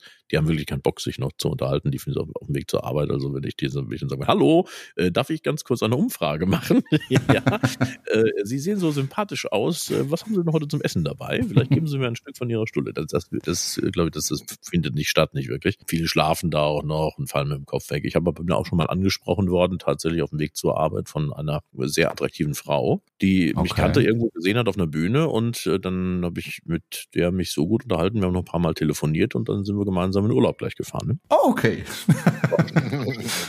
und nach dem Urlaub ist sie wieder entschwunden. Ähm, ich bin sogar wegen äh, der angespannten Situation einen Tag früher aus dem Urlaub zurückgekommen. also, war der Zug dann abgefahren? Ja, der Zug war sozusagen entgleist. War entgleist. Ja. Also okay. War, äh, mehrfach, also der hätte äh, schon noch sehr viel früher abfahren sollen aus dem Urlaubsgebiet. Also äh, das war so, aber trotzdem, ich meine, ich bin, bin ja in keiner Beziehung, insofern ist es alles lustig. Das Leben kann auch Spaß machen. Das hat ja auch, hat ja auch Spaß gemacht. Also es ist nur, war es nicht so, wie ich mir es vorgestellt habe. Denn man sieht ja alles erstmal so durch die rosa Brille. Hm. Und dann stellt sich das dann doch anders dar. Okay. Dann wirst du also irgendwann deine Erinnerungen an das Bahnfahren äh, mal veröffentlichen unter dem Titel Unterzugzwang oder sowas. Unterzugzwang, ja. Und, und der kam doch an. doch so, ja. Genau. Ich bin überwältigt von der Fülle der Informationen, die Ben uns gegeben hat. Also völlig neue Einblicke ins Bahnleben und wie man zur Bahn kommt. Und äh, es ist Abenteuer hoch 10. Also man, man sollte nicht glauben, dass äh, es einfach heißt, man setzt sich in den Zug und fährt nach nirgendwo. Nein, es, ist, es ist tatsächlich ein richtiges äh, modernes Abenteuer, überhaupt in Stuttgart, ich weiß das, an, ans Gleis zu gelangen. Hm. Ähm, man, also wenn man beispielsweise nach Frankfurt fahren möchte, dann läuft man ja schon die halbe Strecke dahin. Ja, du, du, musst dich mit dem ja dieses Wägelchen fährt anfreunden. Ah, ja, richtig. Es gibt inzwischen ja, ja diese Golf-Wägelchen, äh, die einen dahin. Eins fährt hin und her. Und da habe ich genau. zum Beispiel sehr früh im Sommer der einen Frau, die da immer fährt, ein Eis gebracht. Oh, das, das, das ist so. ja lieb von dir. Also und, und, dann äh, weiß die, der, der Bär, der kommt äh, sonntags immer mal von seinen Eltern oder so, mit denen sage ich Hallo und die da ist sonntags. Und dann fährt sie mich dann zur nächsten Ampel. 15 Kilometer weiter durch den Tunnel. Also es haben sich auch völlig neue ähm, Dienstleistungen ergeben jetzt dadurch, dass der Bahnhof, dieser, dieser fantastische Bahnhof, also ich hoffe, wir werden es noch erleben, ähm, dass der mal fertig ist. Ich weiß es nicht. Also, das ja. Projekt heißt ja 21 und ich rechne stark damit, dass es 2100 heißt, also 2100 oder so. Keine Ahnung. Äh, zumindest es, es, es, sieht gut aus. Es sieht gut aus, es sieht ganz toll aus. Wir hoffen das mal, dass, dass wir das nochmal sehen. Ja, ja, ja, ja, also ich, ich, ich liebe aber, es. Aber, genau, ich kann, kann aber dazu noch sagen, also dass, dass ich äh, ein, ein großer Verfechter nochmal dieser, dieser äh, Bahncard 100 bin. Also ja. Ich, also ich, du bist von denen gesponsert, ne? Also das, äh, nee, nee, nee, also, gar nicht. Also das ist für mich eine, das, ist eine, das teuerste. Nee, weil der Jerome hat ja gesagt, er, er ja. so ein spezielles äh, Auto Nee, ich wollte, ich wollte einen anderen Aspekt nur, nur erwähnen. Man kann zum Beispiel, was ja. ich äh, oft gemacht habe, wenn ich, ich bin ja Nachtmensch und du wirst es halt leider äh, auch öfter mal erleben, dass eben zu einer bestimmten Zeit Restaurants äh, dich nicht mehr bewirten wollen. Und dann ja. setze ich mich äh, spät abends. Die DB-Lounge. Äh, in die, nee, nicht DB-Lounge, ich hätte sowieso zu. Ah, okay. Ja. Das ist alles, ich meine ja um neun oder so. Das, das ist ja manchmal noch früher in Mannheim um acht Uhr, da, da fahren die Züge ja noch nicht mehr. Also äh, das ist nochmal, das ist eine Geschichte für sich. Ne? Organisiert ist das ja schräg, aber man kann, was man, was man tun kann, wenn man eben um diese vielen ähm, Hürden drumrum läuft oder fährt. Also das hat mein Opa immer gesagt, den weisen Spruch, das Leben ist eine Slalomfahrt zwischen Schlaglöchern, Funklöchern und Arschlöchern. Sehr gut. Und, und, auf dieser Slalomfahrt kann man sich ja schön machen. Und jetzt sage ich nochmal so Bahncard 100. Da kann man sich nämlich, da bin ich dann, wenn die Restaurants zu hatten, in den ICE nach Frankfurt, habe mir ein schönes Essen bestellt in der, in, in, im Bord, Bordrestaurant. Das ist auch nicht schlechtes Essen da, muss man ganz klar sagen. Und äh, dann in Frankfurt Flughafen bin ich umgestiegen in den Zug zurück nach Stuttgart. Da habe ich dann noch ein Espresso und ein Dessert zu mir genommen und war dann wieder ganz normal, normal gespeist und war in Bewegung. Also das kann man auch machen damit. Ne? Ein toller Tipp. Also ich finde auch, man kann ähm, auch das bewegte Restaurant buchen dann dementsprechend. Ja, das ist, ja. das wenn du jetzt sagst, ich fahre jetzt mal nach Köln und dann sind da drin Essen und denkst, auf, Essen auf Rädern, ja. Essen auf Rädern ist es, ja, genau, Essen auf Rädern. Und äh, natürlich, wenn du jetzt da drin bist und sagen sie, heute ist leider Gottes das Bordbistro geschlossen, ja, dann, dann ist natürlich ärgerlich. Dann hast du die nächste Möglichkeit erst in Mannheim. dann reicht es vielleicht gerade noch zum Dessert. Aber, aber das habe ich auch tatsächlich öfter schon gemacht. Und ähm, das ist halt schade, weil das würde man gerne mit dem einen oder anderen äh, vielleicht auch mal gemeinsam machen, weil das wirklich lustig ist. Also ja, das ist eine gute Idee. Also, ja. das ist, also ich schlage jetzt einfach mal vor, wir machen mal so eine Gourmetfahrt ja, gemeinsam ja. und nehmen dabei dann auch äh, noch auf unsere Eindrücke, dass wir das vielleicht gerade dann auch so sammeln und der geneigten Hörerschaft zur Verfügung das stellen. Das funktioniert natürlich wirklich, das machst du nur mit einer Bahncard 100, weil na, ansonsten würdest du ja äh, das, das nicht dumm und dämlich zahlen, ja. Ähm, es gibt ja einen, der hat das noch mehr auf die Spitze getrieben. Ich dachte erst, das wärst du, aber ähm, der war schlanker als du ein bisschen bisschen. Der hat das so gemacht, dass er seine Wohnung gekündigt hat und auch im Zug immer übernachtet hat. Also hat 24 Stunden am Tag sozusagen im Zug gelebt, hin und her gefahren, ähm, hat seinen Beruf per Laptop aus dem fahrenden Zug erledigt. Wäre doch auch mal was für dich, oder? Ja. Soll ich darauf antworten? Ja.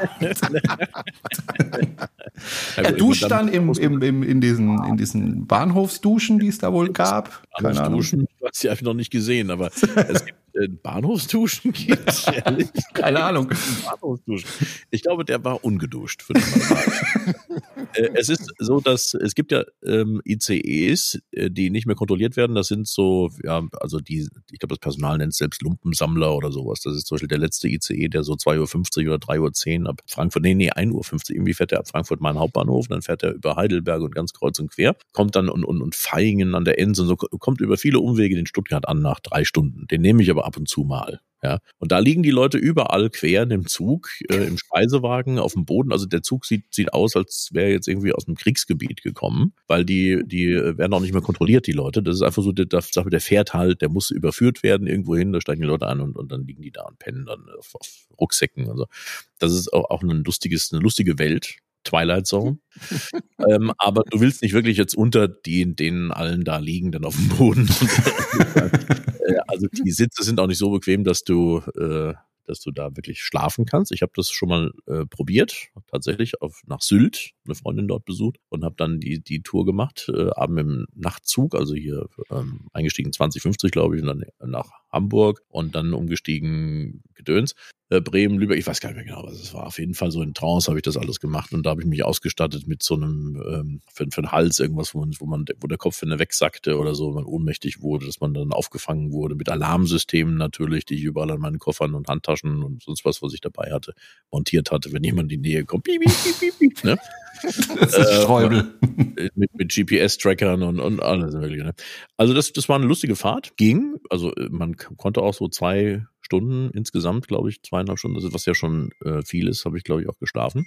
Aber es ist kein Traum. Und vor allen Dingen, wenn du sagst, hygienische äh, Bedingungen, dass man da jetzt irgendwie äh, sich freut, äh, sich die Zähne zu putzen mit dem äh, abgestandenen Wasser, das da aus der Leitung gepumpt wird, wo alles, da liegt überall Papier auch rum, die Toiletten sind auch nicht in einem wirklich guten Zustand dort. Also, das, ja. das, also für mich ist es nichts, Jerome, wenn es für dich was ist. Das Leben in vollen Zügen genießen. Ja, also ich bin, ich bin eher der Orient Express Typ. Ja.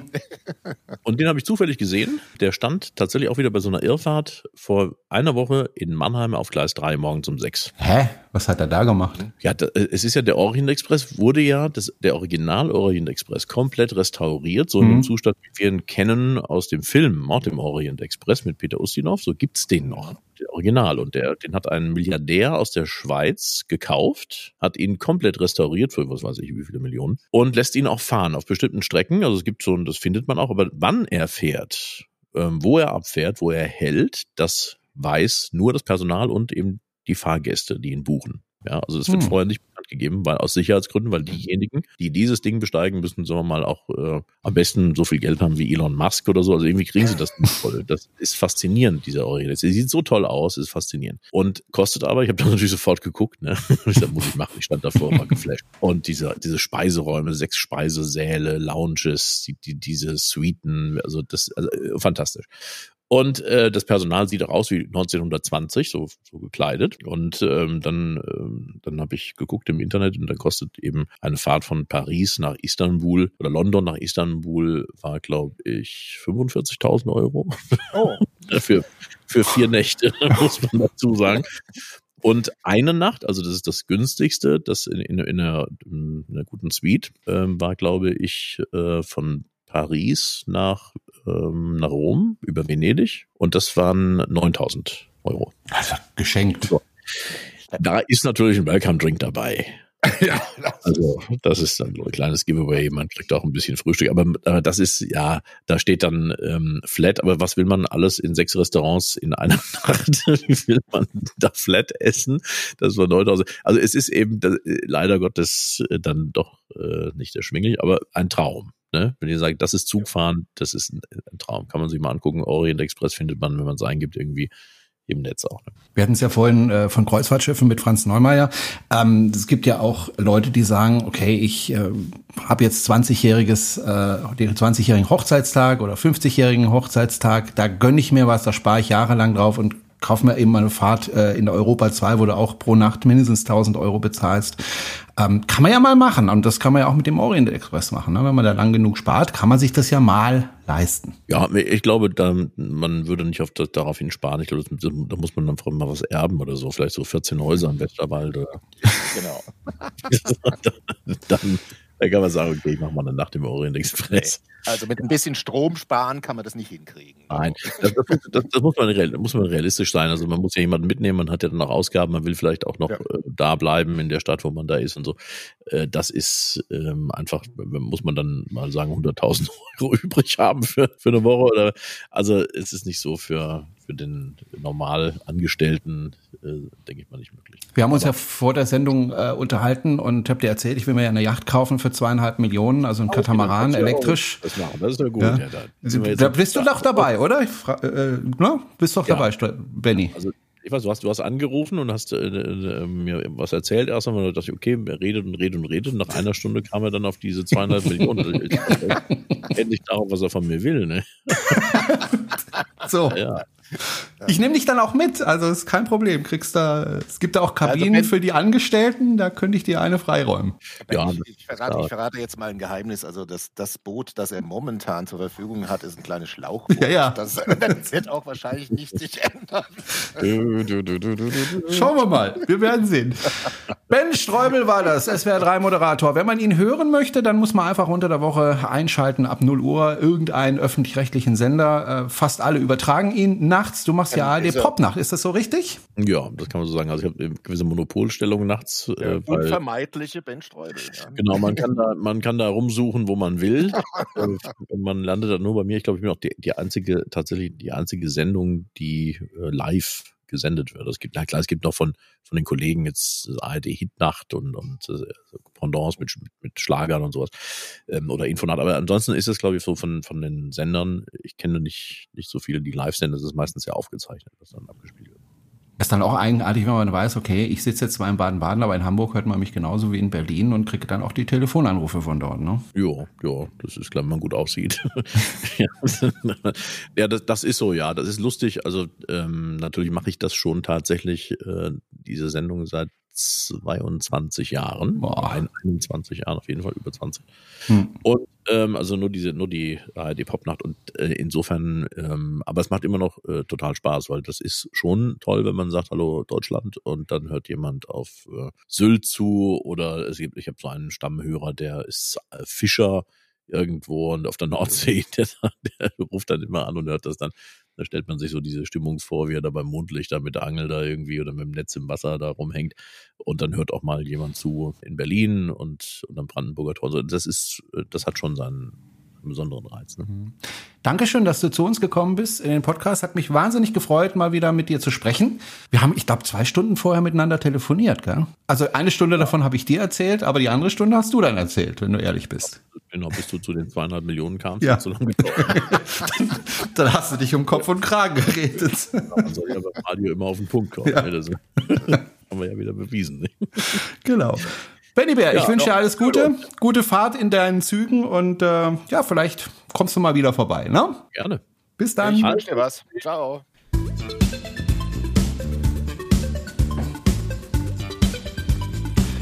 So, soweit das Interview mit Benny Bär. Und ähm, ja, wer mehr von Benny Bär will, der muss einfach nachts das Radio einschalten. Es gibt eigentlich kaum ein Radio, zumindest öffentlich-rechtlich, wo er dann nicht zu hören ist, zwischen 0 und 5 Uhr morgens.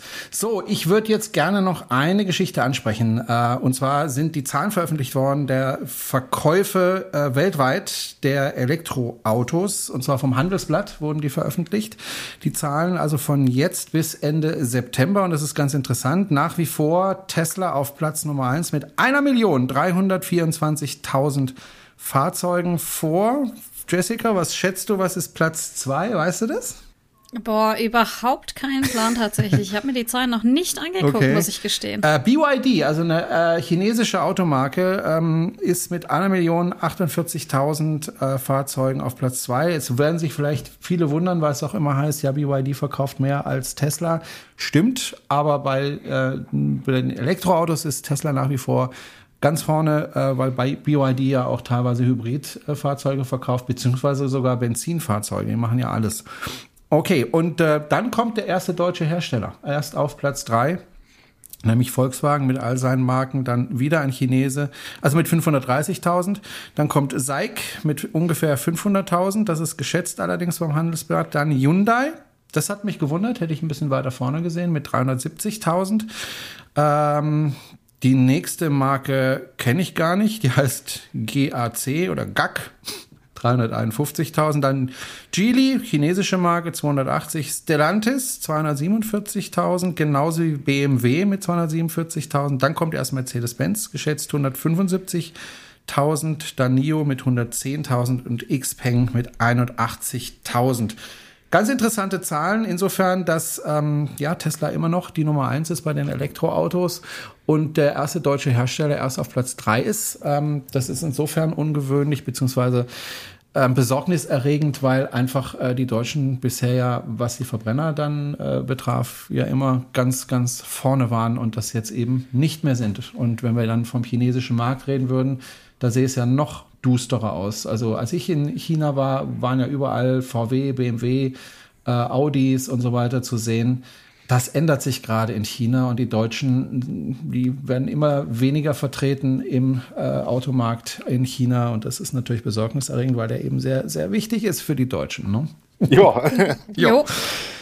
Haben wir noch irgendwas vergessen oder sind wir durch?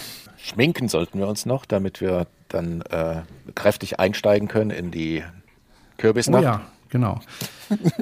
Der eine oder andere wird sich vielleicht wundern, warum wir jetzt schon wieder auf Sendung sind, aber äh, es hat über eine Woche gedauert, bis äh, der erste Podcast tatsächlich online war. Und wir haben ja gesagt, wir werden immer alle zwei Wochen veröffentlichen, immer dienstags. Und ähm, dieses Versprechen haben wir gegeben und das werden wir uns auch möglichst halten. Ähm, diesen Dienstag ist Halloween. Wir veröffentlichen die nächste Folge dann zwei Wochen später. Bis dahin sagen Tschüss und Bye Bye die Jessica, der Gerhard und das Jerömchen. Ich wünsche euch, egal wo ihr seid, alles Gute. Tschüss! Ciao. Ciao.